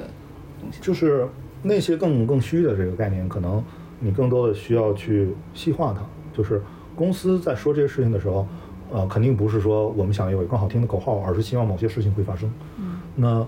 能不能有能力去把比较虚的口号去落实拆解成更实的具体的事儿？而当这些事儿发生了或者没发生的时候，有没有相应的措施去缩小或者放大这些东西？那 be bold 就说到，比如说说到 be bold 吧，那诚实的、真诚的 be bold 是你会允许别人失败，因 为你你 be bold，一定会去做更难的事情或者做不成的事情。那公司是一个鼓励勇敢的尝试、鼓励失败的团的公司，还是一个对于失败没什么容忍度的公司？嗯当一个人做了一件有勇气的困难的事情，然后他没有做成的时候，他会被奖励、被无视还是被惩罚？在做这个东西的时候，通过很多机制设计啊，或者日常公司的仪式，这种公司的日常流程里面体现出的仪式，其实能承载很多文化上的内容。比如说 be bold 这件事情，可以有一个具体的仪式，就是每当我的服务崩了，每当我出一个模型出了很大的问题的时候，我们要开 postmortem，我不知道叫复盘会是吧？对对，嗯呃，开复盘会的时候，我会老和尚念经一样的我自己，或者让我团队里面 PM 或者谁来复述完全一样的一段话。就是这段话说了太多太多次了，就是翻译成中文的意思就是说，我们相信与会的每个人都已经做出了他最大的努力，在竭尽他所知道的所有信息的情况下，做出了他所能做的最好的判断。我们的这个会议里边没有人应该受到指责，我们不追究任何人在做这件事情的责任。我们希望在这个会里边去分析、解决这个问题，找到原因所在，然后产生出呃具体可以执行的办法来提高我们的效率，避免类似的这个错误再发生。但每次我们都要一起把这个经验一遍。你要鼓励，be bold，你要保护大家在做错了事情、做失败的事情时候的那种那种负罪感和挫折感。那这就是典型的例子。那更通用的其他日常的仪式。呃，我们公司会有一个这种听起来特别别扭，我觉得对内向的人说很困难的这种 Slack 上面的这种频道。这个频道里边就是大家就是夸夸群，就是大家真的会非常高调的说谁谁谁今天做了一个什么什么事儿，他体现出来公司哪个文化，这听起来特别特别尴尬，是吧？但是成天成天说，习惯了就不尴尬了。就是那这个是，嗯那像你说的，可能一开始很多人他就是比较内向，一说就不会去说，你怎么是鼓励大家去说呢？嗯。就是每一层每一层的 leader 应该去领头说这件事情，然后员工里面一定有更外向的、愿意说这些事情的人。嗯，有些人可能到最后他也从来不会说，但是这种认可对他来说还是一个感染力。非常重要的感染。嗯，对，哎，这个的确像，就是我就是挺有感慨，就是的确每一个经历过 startup 的人，嗯。可能都能特别的感受到这一点。就是我觉得每个文化形成，其实就在你每一次奖惩和这个招聘解聘的这个这个这个过程中。嗯嗯都是我自己最明显的感受就是，我进了亚马逊，而且我还是这个就是 work from home 就居家嗯远程进入它两两个月的时间，满口黑话。嗯每天一开会说的就是这个 customer obsession，在客户至上，因为好像大家都大家都知道，就是说，当你想要去说服别人做一个决定，或者不做一个决定的时候，这句话就是最最有最有力的。你把这个好像就黄金令牌一样，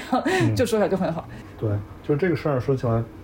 ，Ben Horowitz 就是 A16Z 的、嗯呃 founder 最近写了本书是吧？就是关于说叫 What you do is who you are，嗯，就是说你的行为代表了你你的你的文化，所以就是让这个行为发生是是很重要的事儿。当然，好的文化像邪教一样，不好的文化也像邪教一样。那好的文化是邪教一样，会让你非常呃，就是能大家有非常强的凝聚力，有非常强的热情。那不好的一面的话，会天天变精。反正是务务虚对务虚的话，就会就就会很很危险。你也提到，就是说文化这个，其实在你们招聘的时候，嗯就非常有意识的去选择有一定这个这个文化的这个嗯符合你们文化的人。那具体招聘的时候，你怎么样去用文化来做这个筛选？你怎么去考量这个人的这种文化上的东西呢？嗯，我知道有一些公司特别看重文化的公司，会专门有文化轮，就是比如 Airbnb 这方面就特别出名的，会有这种呃非常 senior 的人就跟你纯聊文化，看看你是不是符合文化的。Open Door 的这个过程可能更更润物细无声一点儿，就是我们也不觉得我们必须要完全文化一样的人，但是我们只是要确保说我们 filter 掉文化完全不一样肯定不行的那些人。但是只只要不触犯 Open Door 会特别在意的那些红线，我们相信说，呃，一个大差不差，大家愿意跟他一起工作的人是可以贡献到这个文化里面，和这个文化共生，然后并且 diversify 这个文化的。嗯因为很多时候的话，很危险的现象就是你只招跟你一样的人，那长期来看的话，这个就挺容易损伤决策质量的。所以我们并没有特别强烈的说，我们必须在面试里面这五个事儿，你一定要让这个人体现出来这五个原则，你才能招他。而是说，我们会把文化的反馈分散给所有人，就不光中国同事会有，就是美国的面试者其实也会有。就是 Open Door 其实对于说那个题做对不做对，或者做的有多对这个事情没有那么看重，问的也不难，我们反而更看重完成质量和完成过程。就是在这个过程里边的话，是不是大家是一个能够交流的、愉快的、能够有建设性的、呃真诚的做一个讨论的这么样的一个人，能让你喜欢的人。那我们当时的这个面试里边，关于写 culture related feedback，就是跟 culture 跟文化有关的反馈的这件事情，是在每一轮每一轮的面试官里边都会去承担的责任。所以说，很多人会觉得说，面试我的是一个刚毕业一年的小朋友，面了我一个算法题，lead code medium 的难度，然后完了以后的话，这个小哥可能真的会因为文化不符合的原因把这个人毙掉。那我们的原则就是是很明确的原则，就是最底线是我们所谓的星期六机场原则，就是如果你和这个人一起要去出差，嗯你跟他一起困在美国机场了，星期六的下午，你们两个飞机晚点三个小时，你受得了受不了？对，就是就是愿不愿意跟这人共处？对，就是你你这是一个呃一个决定性的一个因素，就是我们只希望能招那种说能够一起很好的一起工作的、相处起来舒服的人。嗯嗯，那同时的话，就是这个除了这种特别虚的闻味儿一样的这种观点这个方式之外的话，我们也有非常多的呃具体的观察，比如说你在面试的时候，你交流的质量，你有没有一个习惯去这个讨论，当对方去否定你观点的时候，你会有一个什么样的反应？然后你能不能在接受到别人在跟你面试、跟你讨论的时候给你的反馈意见？有些人真的就是听到别人劝你往另外一个方向走，是完全听不进去的。就是在这种这种小的大的事情上，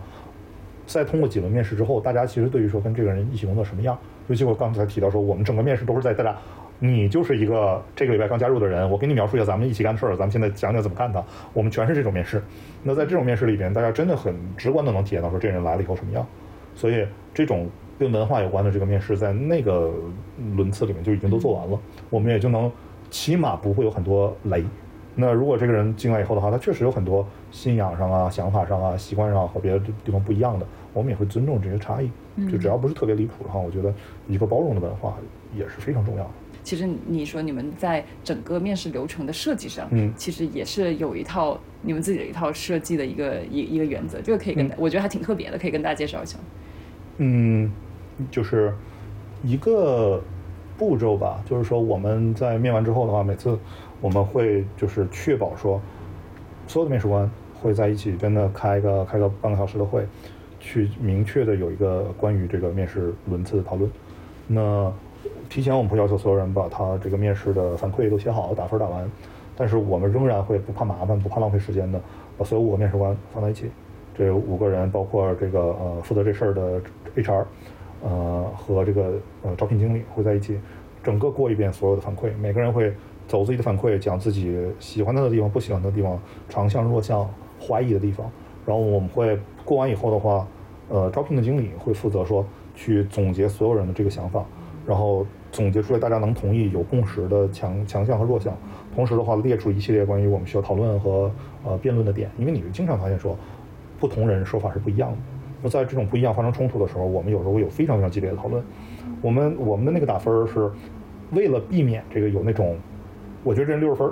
这种说了跟没说一样的这种反馈的话，我们要求所有人必须有一个明确的态度，而且我们鼓励非常激烈的态度，就是如果我们就是我们的四分的意思，如果不招这个人，我当场辞职。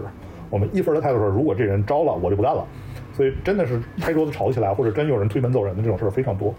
啊，也不是非常多了，但是还是会发生的。那在这个激烈的这个对抗性很强的这个讨论里边，大家一方面是可以提高我们决策的质量，去发现很多问题，然后更重要的是说，这个对于所有的面试官来说是一个训练和提高的过程。我发现很多公司、很多程序员、很多技术人，面试水平在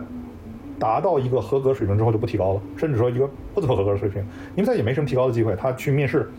他可能经历过一次面试的培训，一个小时、两个小时，然后他有一套自己面试人习惯问的题，他就一直这么面下去了。他以后每次面完的时候就写个反馈就上去了。最后这人有没有被招回来是就是老大说了算，这事就完了。他永远没机会去听到别人对自己喜欢的人的看法，他永远没机会去校正自己的观点，去跟别人讨论自己的出的题，甚至说他可能他出的题里边就是有很好的这个解法，然后他自己都不知道。他甚至会因此是毙掉很多人，就是这个让人继续提高面试水平的这个过程，在 Open Door，我觉得对于员工的培养来说是一个很有价值的部分。所以就是很多经过这种培训的很初级的这个员工，在他变成呃管理职位之后，他其实他的决策质量，他去设计和招聘的这个能力都会强很多。嗯，然后就是相应对于说我们这些管理人员的这个呃培养，也在于说我们真我们会内部做数据产品，去监控说。你的这个整个面试和招聘这个流程一层一层漏斗模型，你的通过率、你的失败率，你你去 close，你去就是说服这个人加入的时候，呃，你的成功率是怎么样的？然后我们定期每个季度这个呃比较高级别的这个总监们会和这个 recruiter 一起去跟这个经理们去讨论，说这个流程面试流程地方有什么需要重新设计的，需要修改调整的地方。需要怎么改等等，所有这些东西都会都会这个具体的去去去聊，然后我们的那个每个人的每个职位的这个面试的这个 loop 都会被不停的在被迭代，然后甚至然后呃再一个的话就是一个有意思的经验是，你怎么去在费了这么大的劲，花了这么多的钱，把这个人决定要给出 offer 的时候，确保这个人肯来。然后我们也有一个呃，我们也有也也有非常明确的方法论在做这个事儿。我们会呃定期做培训，这个培训就是在这个培训呃技术主管们的招聘或者销售技能。啊，就是我们会我们会这个有一个，就是我刚才提到我们运营会有 playbook，就是卖房什么的，我们再去去跟我们决定给 offer 的这些这些候选人聊的时候，我们也有相应的针对每个不同的用户这个 profile 的什么呃画像，画像针对每个这种潜在的这种候选人的画像，我们有完整的话术，就是就真的是一个销售的套对路。对，是一个非常完整的销售套路，就是而且在这个话术是在不停迭代的，就是我们还是个一百人的小公司的时候啊，我们还是非常高风险的时候，我们有一套话术，这个话术是针对大厂的某些人，我们是怎么怎么聊；针对中型公司的某些人，我们怎么聊。然后这些每个背景的人会甚至会细化到说，如果他是这个背景，他面了这么几个这样的公司，我们怎么聊？因为他面别的公司能体现出的偏好来。那怎么怎么去把这个，就是我们每个人有不同的 pitch，说这个人针对这个背景的人他会在意什么事儿，我们应该强调什么，他可能会提什么问题，针对这个问题，对这个背景的人我应该怎么回答，这个是有一个完整的文档，这个文档会被不停迭代。就是叫 hiring manager 的这个承担率，就是他们这个、嗯 这个可以可以这个很大程度上这个借鉴整个销售体系的这对。对对的对的，就是我们甚至也有频道，就说呃有就是专门讨论这些东西的地方。那典型的讨论是，呃，比如说有一个经理说，呃，我最近要招一个新的职位，我呢在 LinkedIn 上扫了这个五百份简历，然后呢发了一些这个 cold call 的这种信息给他们，这是我的模板。我发现这个模板比以前用的模板效果好，然后他就把模板丢出来，然后我们别人看了看以后呢就可以拿来用。所以跟别的事儿一样，我们有强烈的时候我们要迭代自己，我们要把这个东西变成一个成型的这个打法、playbook 的方式，然后去细化、去迭代、去改善，就是改善在我们来说是一个核心的工作所以所所以你看，即使是在 Open Door 这样看上去已经是含含着金汤匙出生，对吧？嗯然后又有这个顶级投资人背书，然后团队又很好的情况下，其实，在要不停的能够招聘到符合你们文化能力上需求的人，嗯在招聘这块上还是要做很大的投入的。你刚才说的这些，嗯其实你想一想，都是时间成本上就其实还挺高的。对我们招聘人的成本是非常高的。对于管理人来说，你最 leverage 最高、杠杆率最高的时间投入就是招聘。你你投入五十个小时招这一个人进来，他以后要给你干好几百上千小时的工作，所以为什么做？嗯，对，这这句话值得被重要事情应该说三遍，就是一个经理人投入时间对 ROI 最高的事情，其实真的是在招聘上。很多时候我们就是的确早期的这个创业公司，因为你研发有很多事情要做，对吧？嗯。跑业务有很多事情要做，很多时候这个招聘这个事情，我甚至看到一些很早期的公司都开始找猎头来做这个事情。就招聘很容易很容易就变成了一个 HR 的工作，每个部门就提提需求这样的一个工作，所以这个也是我觉得在硅谷也比较普遍，就是说大家在招聘上所花的这个时间和这个对。这个这个成本。对，我觉得在人的方面，我就再再聊一个问题，就是因为我觉得在这个 startup 里面，包括你也是在它十几个人的时候去去加入的，但是你知道一个人的这个能不能够随着在这种高高速成长的公司里边，如何说让你早期的员工也能够跟着公跟着公司能够有同样的速度去去成长？那怎样的人该空降？怎么样的人是内部培养？啊，这这个方面，我相信很多快速成长的公司，其实这个是一个挺也挺常见的一个痛点。就当时你们有遇到这样的这个困难吗？你们在这种内部人才培养上有哪一些经验？你觉得可以借鉴？嗯，有很多经验，有很多教训。就即使我们有很健壮的、很强的文化内核，它也还是有很费劲的地方。就比如说个人成长的这件事儿，嗯，就即使是在硅谷这样文化里边，也会有误区，觉得说我需要被 promote 被晋升，我需要转成管理的职位才是，呃，才是提高了。嗯那很多这种观念，其实，在硅谷的创业公司里其实是不合理的，因为大家的回报都是最开始拿的这个股票、你薪水什么的，这股票又不会因为你当了经理就多拿一些。嗯但是这个这样的情况是有成功有失败的例子。我觉得一个很好的经验是说，呃，给大家大量的机会去尝试，就是让大家大量的有机会去尝试 tech lead，去去做这种 frontline manager，然后并且给大家一个非常舒服的退回来的渠道。比如 Open Door，在 Open Door 的实力来说的话，是我们工程团队一直 scale 到将近三十个人的时候，还是 CTO 一个人 manage 三十个人。然后后来是我们几个人跑去逼宫，跟我们 CTO 说不行，我们需要 manager。这个新来的人已经得不到你关注了，就是很多人的 onboarding 的效率和产出明显在变差，就是同样同同样质量的人干的事儿出的活儿比以前少了。然后我们就开始开始这推荐说，你让谁谁谁去当经理吧。然后用我们 CTO CTO 非常睚眦必报的，所有主动跟他提这个需要找经理的这个事儿，反而会被放到一个铺里边儿。到最后说，我推荐的人没有转成 manager，我被转成 manager 了。然后当时也很挣扎，因为我在国内的时候从来没有去带过团队、管过人。然后在美国的话，反正就是学习吧，就是有挣扎，走了很多弯路，做了很多错事，就是很多教训。就是因为 manager 很多时候是一个吃经验、熬时间才有的事儿，和之前的技能组合也不一样。那在这个过程里面的话，反正有很多难处，但是也不可避免的必然要发生，因为你快速增长的时候，在 frontline manager 直接去管理 IC 的这一层的经理上，我们当时的偏好还是尽可能的去在内部去提拔、晋升我们自己的人来做这些事情，因为他们是最直接的接触新的员工、接触呃具体的事情的，他们更能代表公司的核心的这个文化，更熟悉公司工作的方式，然后也经历过之前的这些淬炼，所以。各方面能力啊和 context 都比较完整，因为再怎么努力写文档、努力交流、提高质量的创业公司，仍然是非常依靠前线的人去去带着这些知识工作的，仍然需要前线的人非常主动、灵活的去补很多漏。那这些前线的经历，他们本身在这方面是有非常强经验的，所以说我们还是偏好用这些人。但是不管再怎么能 scale 的明星员工，我觉得一百个里边可能有一个吧。我我有这样的同事，但是极其极其罕见的人。能跟公司完成说从五个十个人的团队 scale 出第一个 tech lead，再从这个 tech lead scale 成 manager，再到公司需要开始有 director scale 的 director 到 VP of engine 这个太难了，因为很多时候培养出一个合格合格的 VP of engine 需要可能五年十年的经验，这样的能力需要有非常长的时间积累，你自己人工无论如何再怎么快速成长，他也做不到。所以说我看到说自己的人被如果是 hyper growth 这种火箭一样的。每年翻倍这样的速度，它增长到一个 senior manager 管理好几个团队的时候，这个状态他已经就很吃力了。那到 director 或者 director 往上的时候，是极少极少人能做到。所以到那个时候，还是需要是从外部引入很多人，就是更更资深的人进来。那这时候这些老员工怎么办呢？我觉得其实老员工挺舒服的，就是呃，用特别 snarky 的方式来说的话，一个在公司二十个人的时候加入的老员工。面对着一个在公司一千人的时候家里的这种呃工程副总裁，谁在公司里面股份多不好说。嗯，就硅谷逻辑是这样的，所以说公司其实通常还是很对得起早期员工的，早期员工也很对得起公司的，所以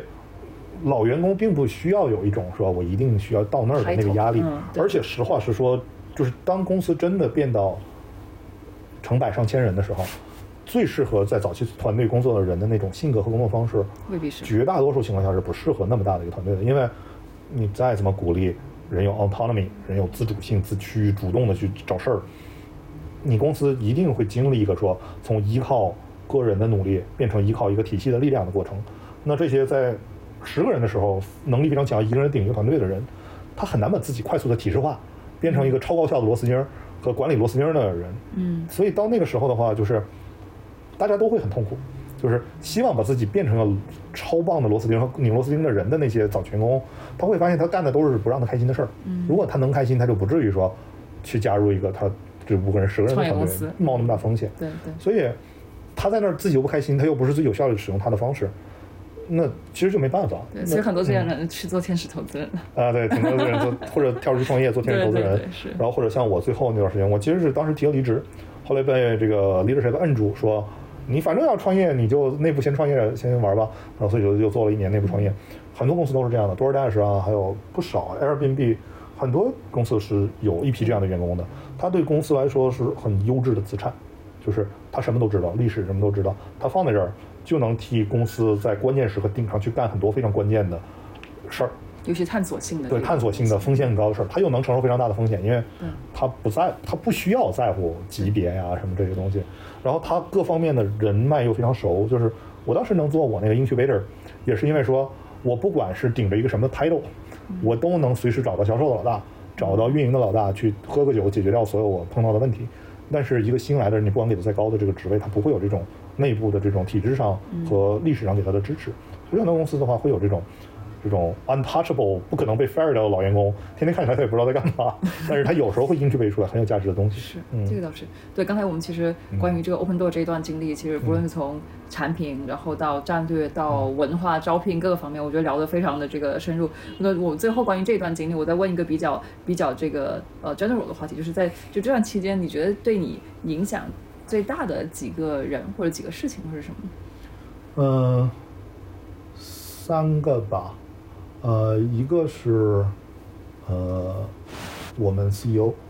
我们 CEO 的这个决心和 leadership 让我很多时候是非常非常敬仰的，就是我看到你们的 CEO 其实是一个嗯挺不是那么典型的这种嗯 superstar 简历的一个一个一个 CEO 嗯对吧？一直是属于自己创业啊什么的经历。就他没有什么很多 data point，就 PayPal Mafia 的人也很容易，也很喜欢这种说没有很多历史数据，然后你也不知道他上限和下限在哪儿的这种创始人。那我们 CEO 的话，就是本身呃就是已经有过成功的创业经历，然后他在 Open Door 很多时候是一种他本人有非常强的斗志，但是他不会不是那种说会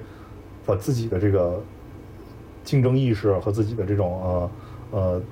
intensity 去传递给别人，去压迫别人的那种人。所以就是从他往下，整个公司一直处于这种挺挺努力，但是又很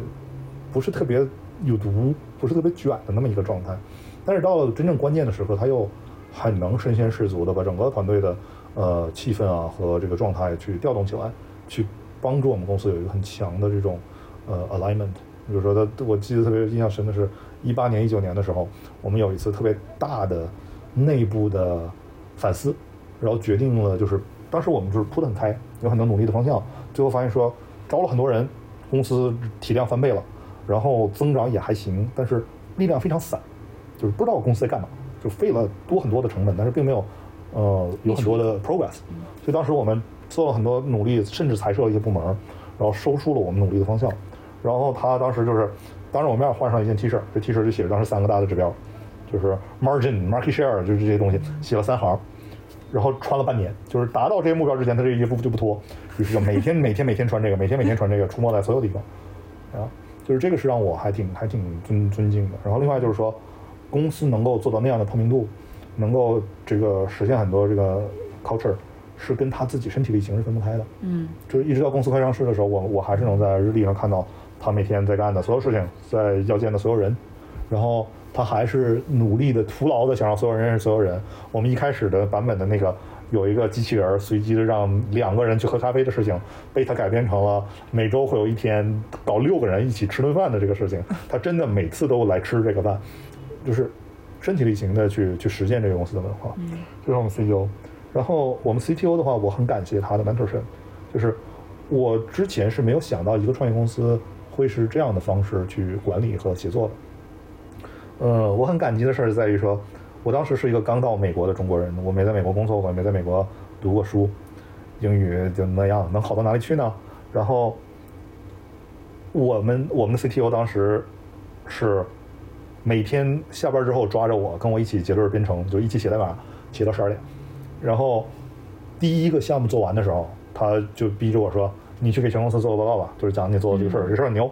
我说：“怎么做呀？”他说：“呃，咱们一起做个做个代，你先写吧。”然后这个代的我跟他一起改了六七版，就是每次改的时候就一起做，一起做下改，一行一行改。改完了以后呢，他说：“那你跟我说一遍吧，咱们 dry run 一下。”然后就说了一遍，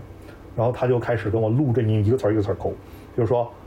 我一个中国人，我当时说 valuation 的时候，我会读 valuation，然后就这种说，他说呃，他非常谨慎说这个。我也是 English as second language，虽然他很小就到美国了，所以说他很多这种发音的错误他能注意到，他他会很客气的问我说他可不可以给我这种 feedback，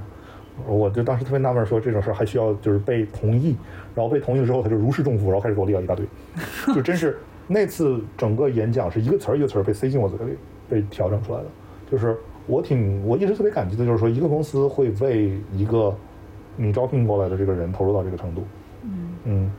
然后这个真的是对当我非常大的一个而且是其实你想，他跟你在一起，他也自己实际在做做了很多这个事情，就不是你一个人在做这个活，但是最后放到全公司面前拿到这个 credit 嗯的时候，他其实是让你去拿的。所以就当我们说公司文化要 empower others，那你公司为了 empower others 能做到什么程度？就当我们公司说你要给人 feedback，要 cherish feedback，你能给别人 feedback 给到什么的什么样的量？这个是呃特别对我来说是非常珍贵的经验。嗯然后第三个的话是我在就是作为一个管理人员成长过程里面，就是最痛苦的一件事，就是我炒掉的第一个员工，就是呃，当时我是一个新的管理人员，就是我会非常非常就是努力的保护我的人，然后呃我会给 feedback，但是说有些时候的话，有些人可能就是不适合，而且是我团队里特别特别优秀，优秀到很多来面试的人，就是直接跟我说，我在你们公司面试的时候被他面过之后就决定加入了，就是这么牛的一个人，但是他真的不适合我们公司的工作节奏，不适合我们公司的工作方式，就是他是一个非常非常思虑深沉，能把事情想得非常清楚的极度聪明的人，但是他做事情实在太慢了，就是他的决策质量确实好，但是不值得为了这个更好的决策质量拖慢整个团队的那么多事情，然后他又因为他的他如此优秀，他对公司其实很多其他人有非常强的影响力，你会发现年轻人会不由自主去学它。哦然后这件事情是经过了一年两年，别的 CTO 亲自管过，然后别的 manager 管过，然后转到我这儿，我跟他是很好的朋友和 peer 合作也很愉快。但是在我变成 manager 之后，就是半年，我不得不把他 pip 掉，对我来说是非常非常难受的一件事儿。但是，呃，对我来说这是特别有价值的一个一个学习的过程，就是他离开的时候还是挺感激说之前的人为他提供的这个机会，然后呃他在家休养了半年，后来去了二零一七年加入了二零二零一八年加入了 Stripe。所以其实我不欠他的，对吧？对恭喜他恭喜他是吧？然后他加入 Stripe 的时候，他还特意这个跑过来，就是跟我一起喝了个酒，然后甚至说他 Stripe 就是美国也有背调嘛，背调的时候直接他就说，呃，我过去的这个这个经历里面，你去跟杜磊聊一下吧，然后聊了一下，就是当时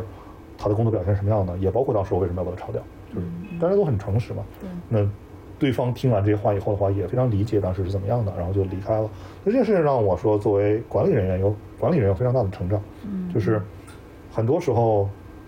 分开了也不见得对他是坏事儿，是吧？对就刚才嗯你说的很多点，包括这种呃这种 transparency 这种透明度，包括在人才上，从招聘到离职整个嗯过程中，这个、这个这个投入，我觉得都真的真的，我觉得还是非常就是挺让我印象深刻。我相信很嗯多。中国的这个创业公司，嗯呃，在大家舍命狂奔的时候，其实，呃，敢于去做这些可能短期来说慢一些的这个事情，也是很有价值。就让大家看到，其实短期的这些慢，其实并不影响，就是你最后能够做到这个成功。嗯那我们可以讲到你的下一段这个经历啊，就是你这个现在是作为这个这个天使投资人，那呃，可以给大家简单介绍一下你现在所关注的几个领域，然后嗯啊、呃，你所投的几个你觉得比较有代表性的公司。嗯，我关注的几个领域的话，呃，一个是关于呃机器学习和数据这方面的，特别是 data ops、machine learning ops 相关行业的东西。呃，关注这个主要是因为说这是我在专业上比较明白、比较懂的呃一个 space。所以，然后另外一个的话就是从呃结果上来说，我个人觉得在这方面会有一些投资的优势吧，就是这几个这几个赛道本身天然的很很考验这些 founder 对于这个事情本身，对于这个工作流本身，对于技术上是不是真的呃有独特的洞见。嗯它不像挺多东西的话，可能你更拼你运营的能力啊、增长的能力啊等等。这个的话，很多时候真的是一个很牛的 founder 做了一个很牛的产品，教全行业怎么做事情。那 data ops 怎么 machine learning ops 是挺符合这个这个特点的。然后呃，我在这方面的话投的一个比较有代表性的公司叫 Bento ML，就是你之前做的那个节目里面 Bento ML 的 CEO 超宇也也也出来跟大家见过面。就是 Bento ML 做的事情是说，他们帮助呃机器学习团队快速的、简单的、高效的部署这些公司呃做出来的机器学习模型。因为很多时候我们看到说，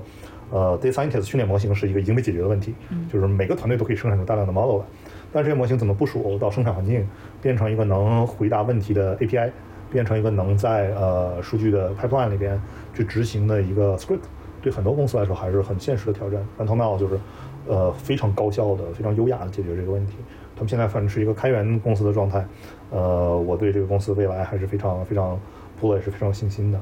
那第二块的呃关注的点呢，是在一些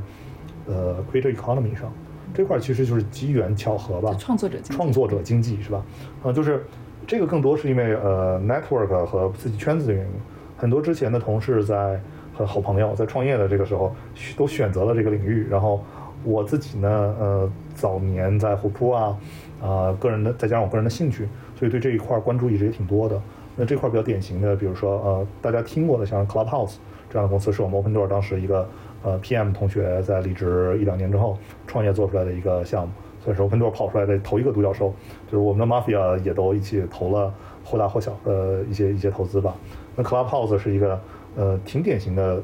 语音社交加创作者经济的这么一个公司，尤其是在这个前前两年这个语音社交爆发性的增长，然后。又非常快速的这个回归沉寂之后，他们现在是在一个初心的状态。就是我们最早听 Pitch 讲的时候，他们是一个创造者经济的事情。嗯，他们本身的创作团队是一个做 Podcast 的相关应用团队，希望有一个更社交属性强的 Podcast 的产品。他们是希望解决生产问题，没想到做成了一个非常强的社交产品。那现在他们仍然在按照既定轨道上，在当然多融了很多钱，多充了很多高的估值时候，试图去做一个说能帮助创作者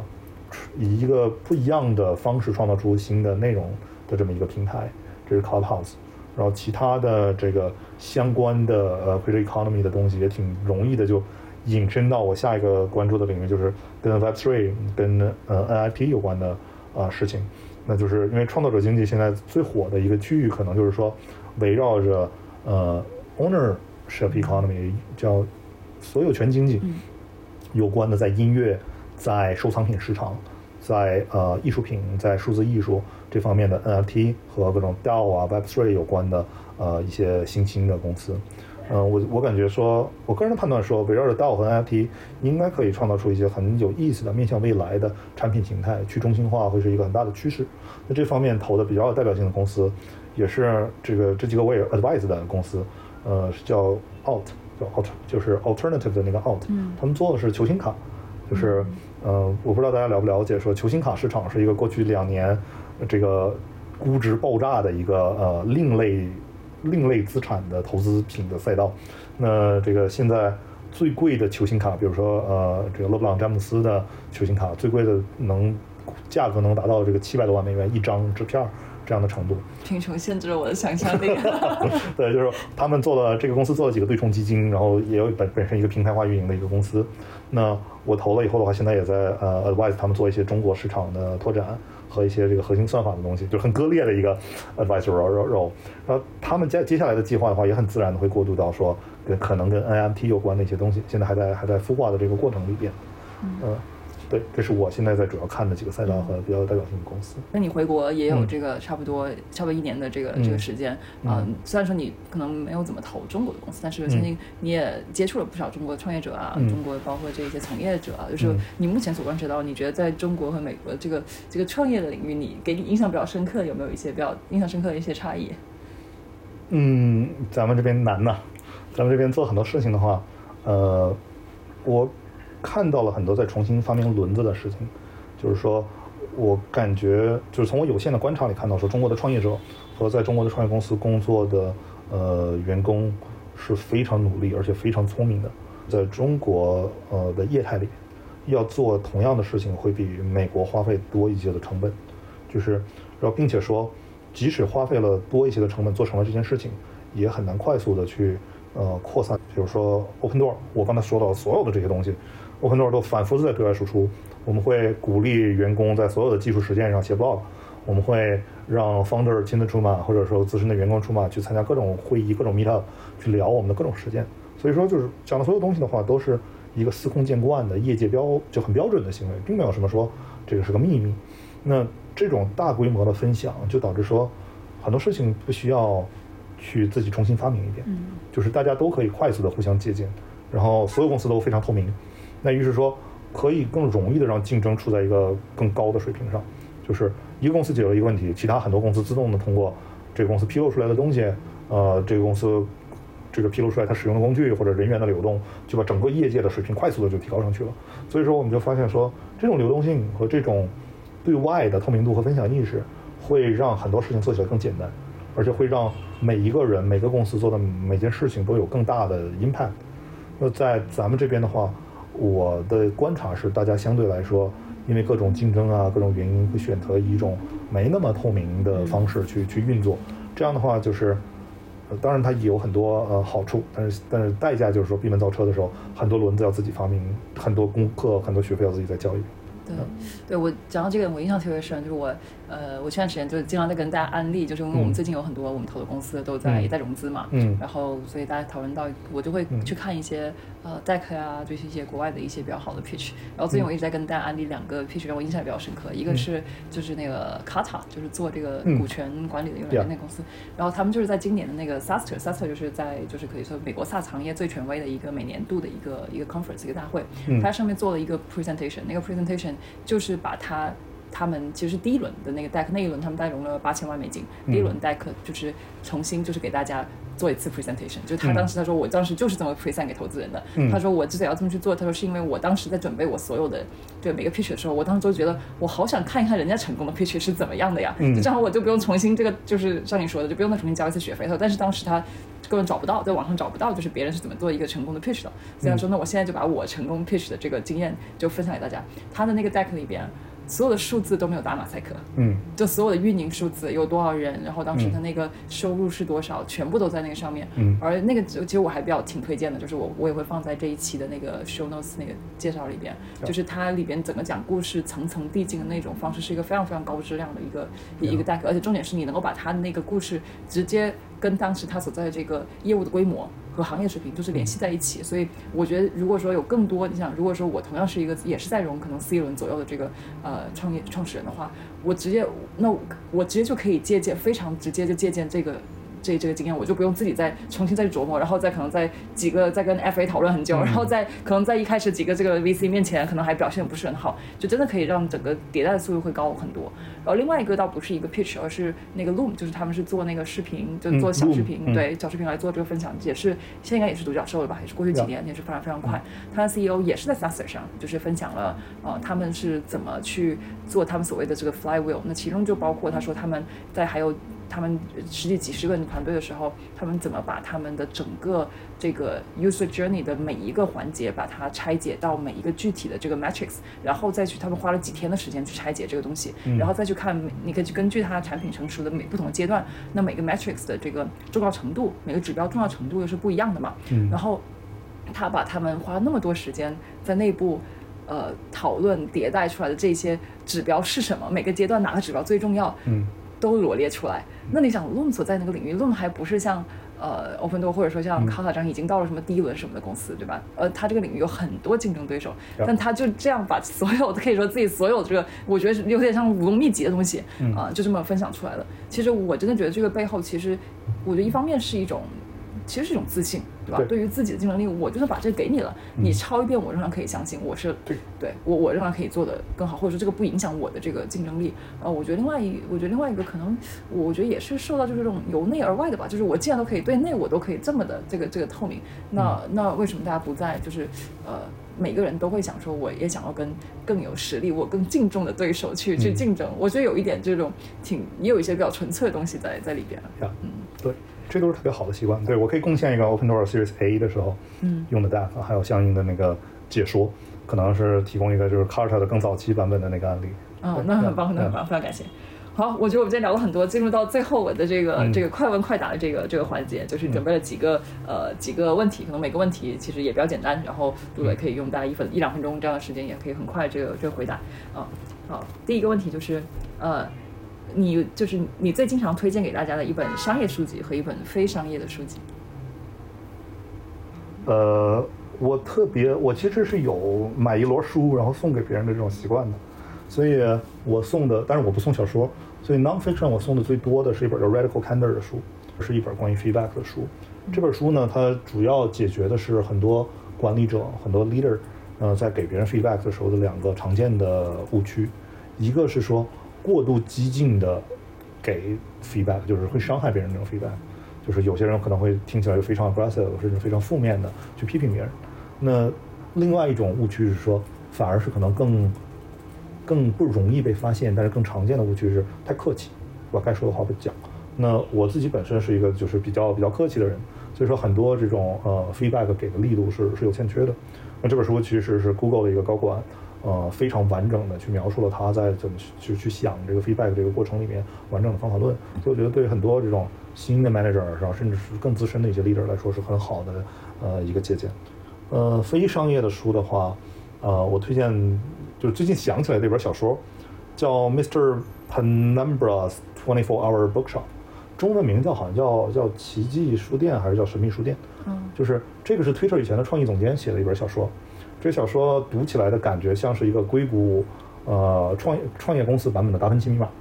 然后我觉得最近这本书很应景，会让我想起来，它是是因为它的背景是零八年呃金融危机之后，一个创业公司里面失意的程序员为了贴补家用跑去这个书店打工，然后碰到的一系列很奇妙的事情，也包括他当时就就见到了这个他交了一个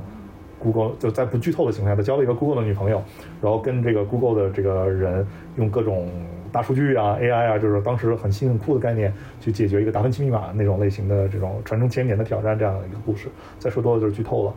我最近想起这本书，是因为它跟现在的背景挺像的，就是我们也在经历一轮呃宏观市场的洗牌，很多呃上市的没有上，就是很多上市的科技公司，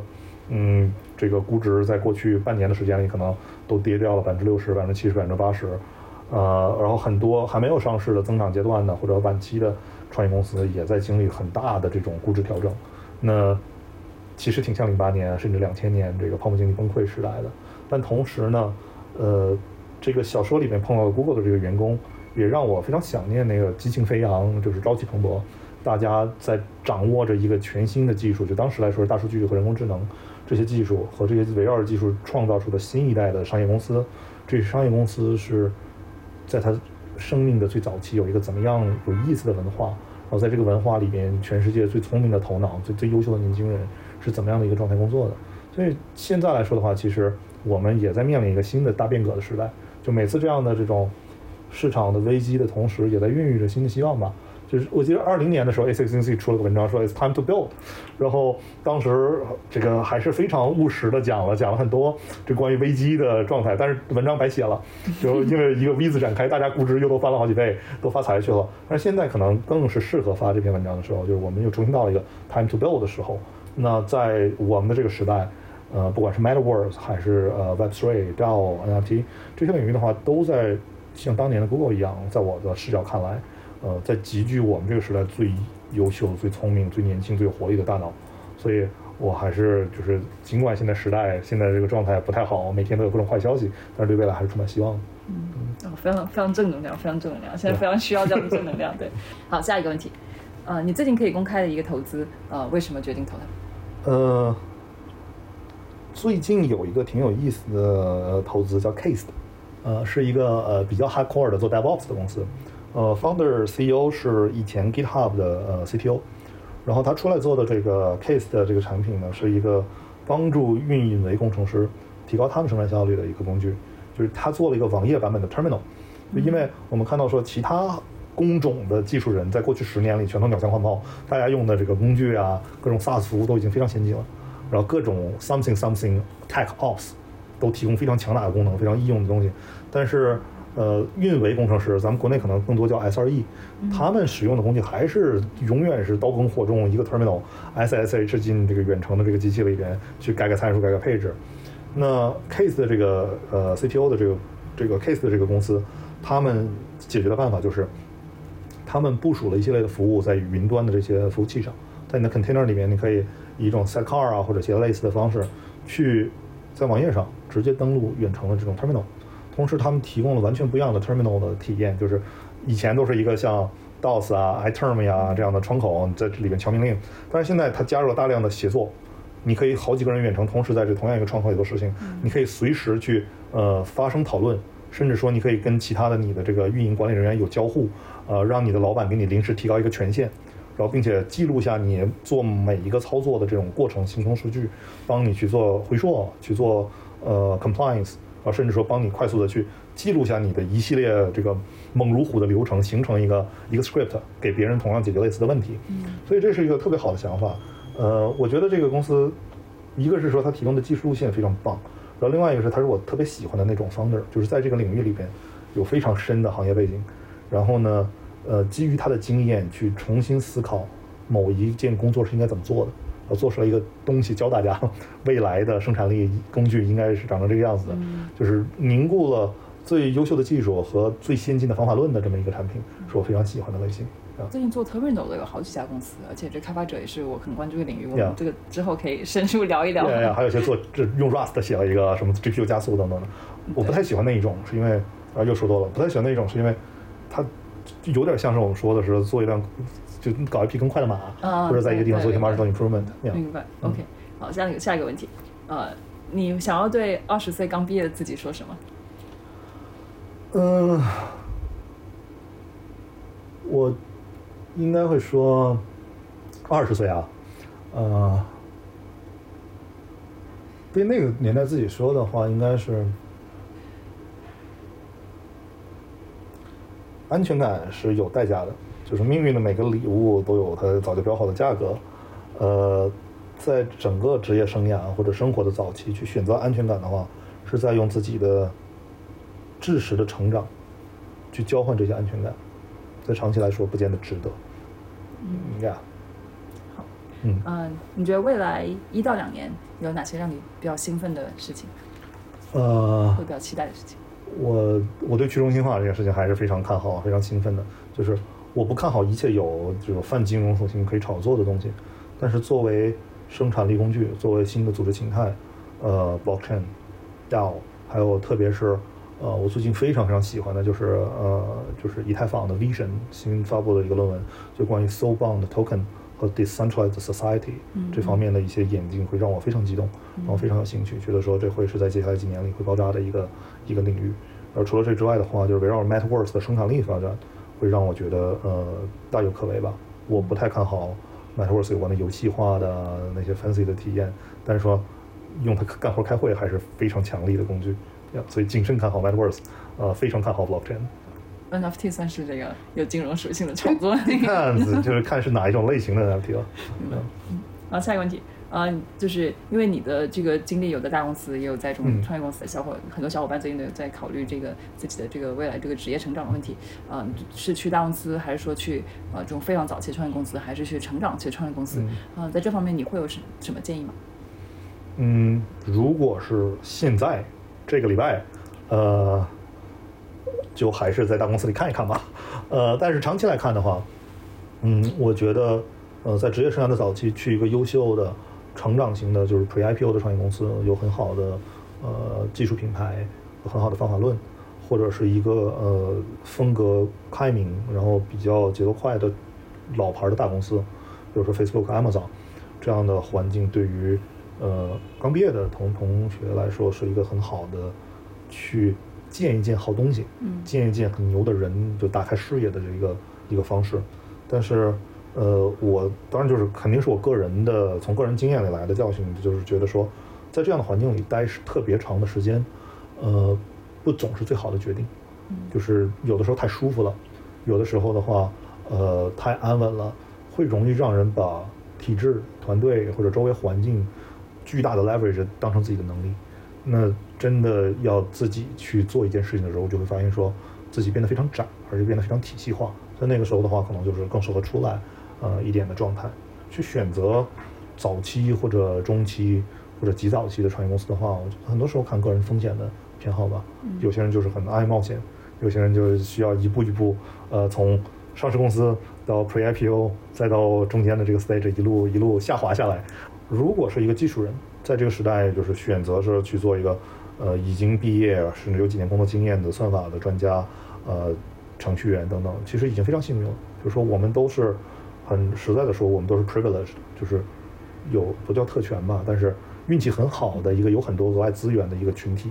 那我们在这个时代赶上了一个运气很好的时候，其实是有非常强的抗风险的能力的。那在自己觉得可以去挑战和成长的时候，去冒一点风险，我觉得我们完全都可以承受得起这个失败。所以，当就是心里边开始这个蠢蠢欲动的时候，就就动一把，谁知道结果会怎么样呢？嗯，你怎么看待三十五岁程序员危机？哇，就硅谷反正是没有这个事情是吧？国内的话听起来也在松动。我我对三十五岁这件事情的感觉是说，我想想，我是快要三十五的时候才出国，那可能我是逃逃到美国去躲三十五危机喽。嗯，很多时候这个三十五岁危机，我的看法是说，它是跟行业的这个发展水平有关系，和你所在公司的偏好有关系。在硅谷，三十五岁正好是程序员最贵、最值钱的时候，因为一个程序员、一个技术人，只要他在一个好的环境里面认真的工作，他一定是在不停提高的。那越到后来的话，我们作为所谓的 knowledge worker 知识工人，我们最重要的价值，我们输出最重要的东西其实是决策质量。那一个更成熟的，有个五年、八年、十年经验的技术人、知识工作者，他的决策质量。基于经验和他基于这这些年不停的学习，一定是比他刚毕业的时候，他的决策质量要好的。那是不是有三十五岁危机？很大程度上要看说，我们的这个企业是更在乎每个人决策质量，还是每个人的 labor，就是每个人的输出的血汗。那如果我们的产业升级成功了，如果我们有更多企业是在做深科技，做真正难的、有价值的事情，而不是在一个很消费化的，在一个既定赛道上做其他所有人都在做的一样的。事情只能拼迭代速度，只能拼，呃，对吧？谁干的比较狠这样的事情的话，那三十五岁危机就不存在。嗯嗯，所以，我个人的这个也，我个人的愿望是说，不管在哪儿，都会有一个，不管是三十五岁也好，二十五岁也好，二十二岁也好，都能有价值，都能成长，都能继续学习的环境。嗯，最后一个问题，嗯啊，如果现在回硅谷的话，啊，第想做的第一件事情是什么？啊，现在回硅谷的话，第一件事情，我想。我想去 Marina，去一个叫 Wrecking Ball 的咖啡馆，然后拿杯咖啡以后到呃 Design District 的艺术区，呃去尼库买个 burger 吃。都是吃的东西，听起来很有吸引力，对不对？好，非常感谢杜磊，今天我们聊了非常久，我觉得聊的也非常非常开心。呃，那那我们今天就到这里，非常感谢你的时间。好，谢谢。以上就是本次访谈的全部内容了。不知不觉聊了这么久，我还是觉得意犹未尽。很多访谈节目都会选择大名鼎鼎的创业者，但是 Monica 想做一些尝试，聊一聊聚光灯之外的，但是对于伟大公司的创造同样功不可没的幕后功臣们，他们的经历与思考，他们眼里的创业过程，或许给我们能展示一个不一样的故事。不一样的启发。莫妮卡碰到这样的朋友，都忍不住想要把跟他们畅聊的快乐也分享给大家。希望你能喜欢，也欢迎你告诉我们那些你想听的故事和人。感谢大家的收听。如果你喜欢我们播客的内容，欢迎你点赞并分享给可能感兴趣的朋友。有任何的建议反馈，都可以在评论区给我们留言，我们都会很认真的看的。如果你在用 Apple Podcast 收听，也希望你花几秒钟给我们打个分，让更多的人了解到我们。我们下次再见了。Thank you.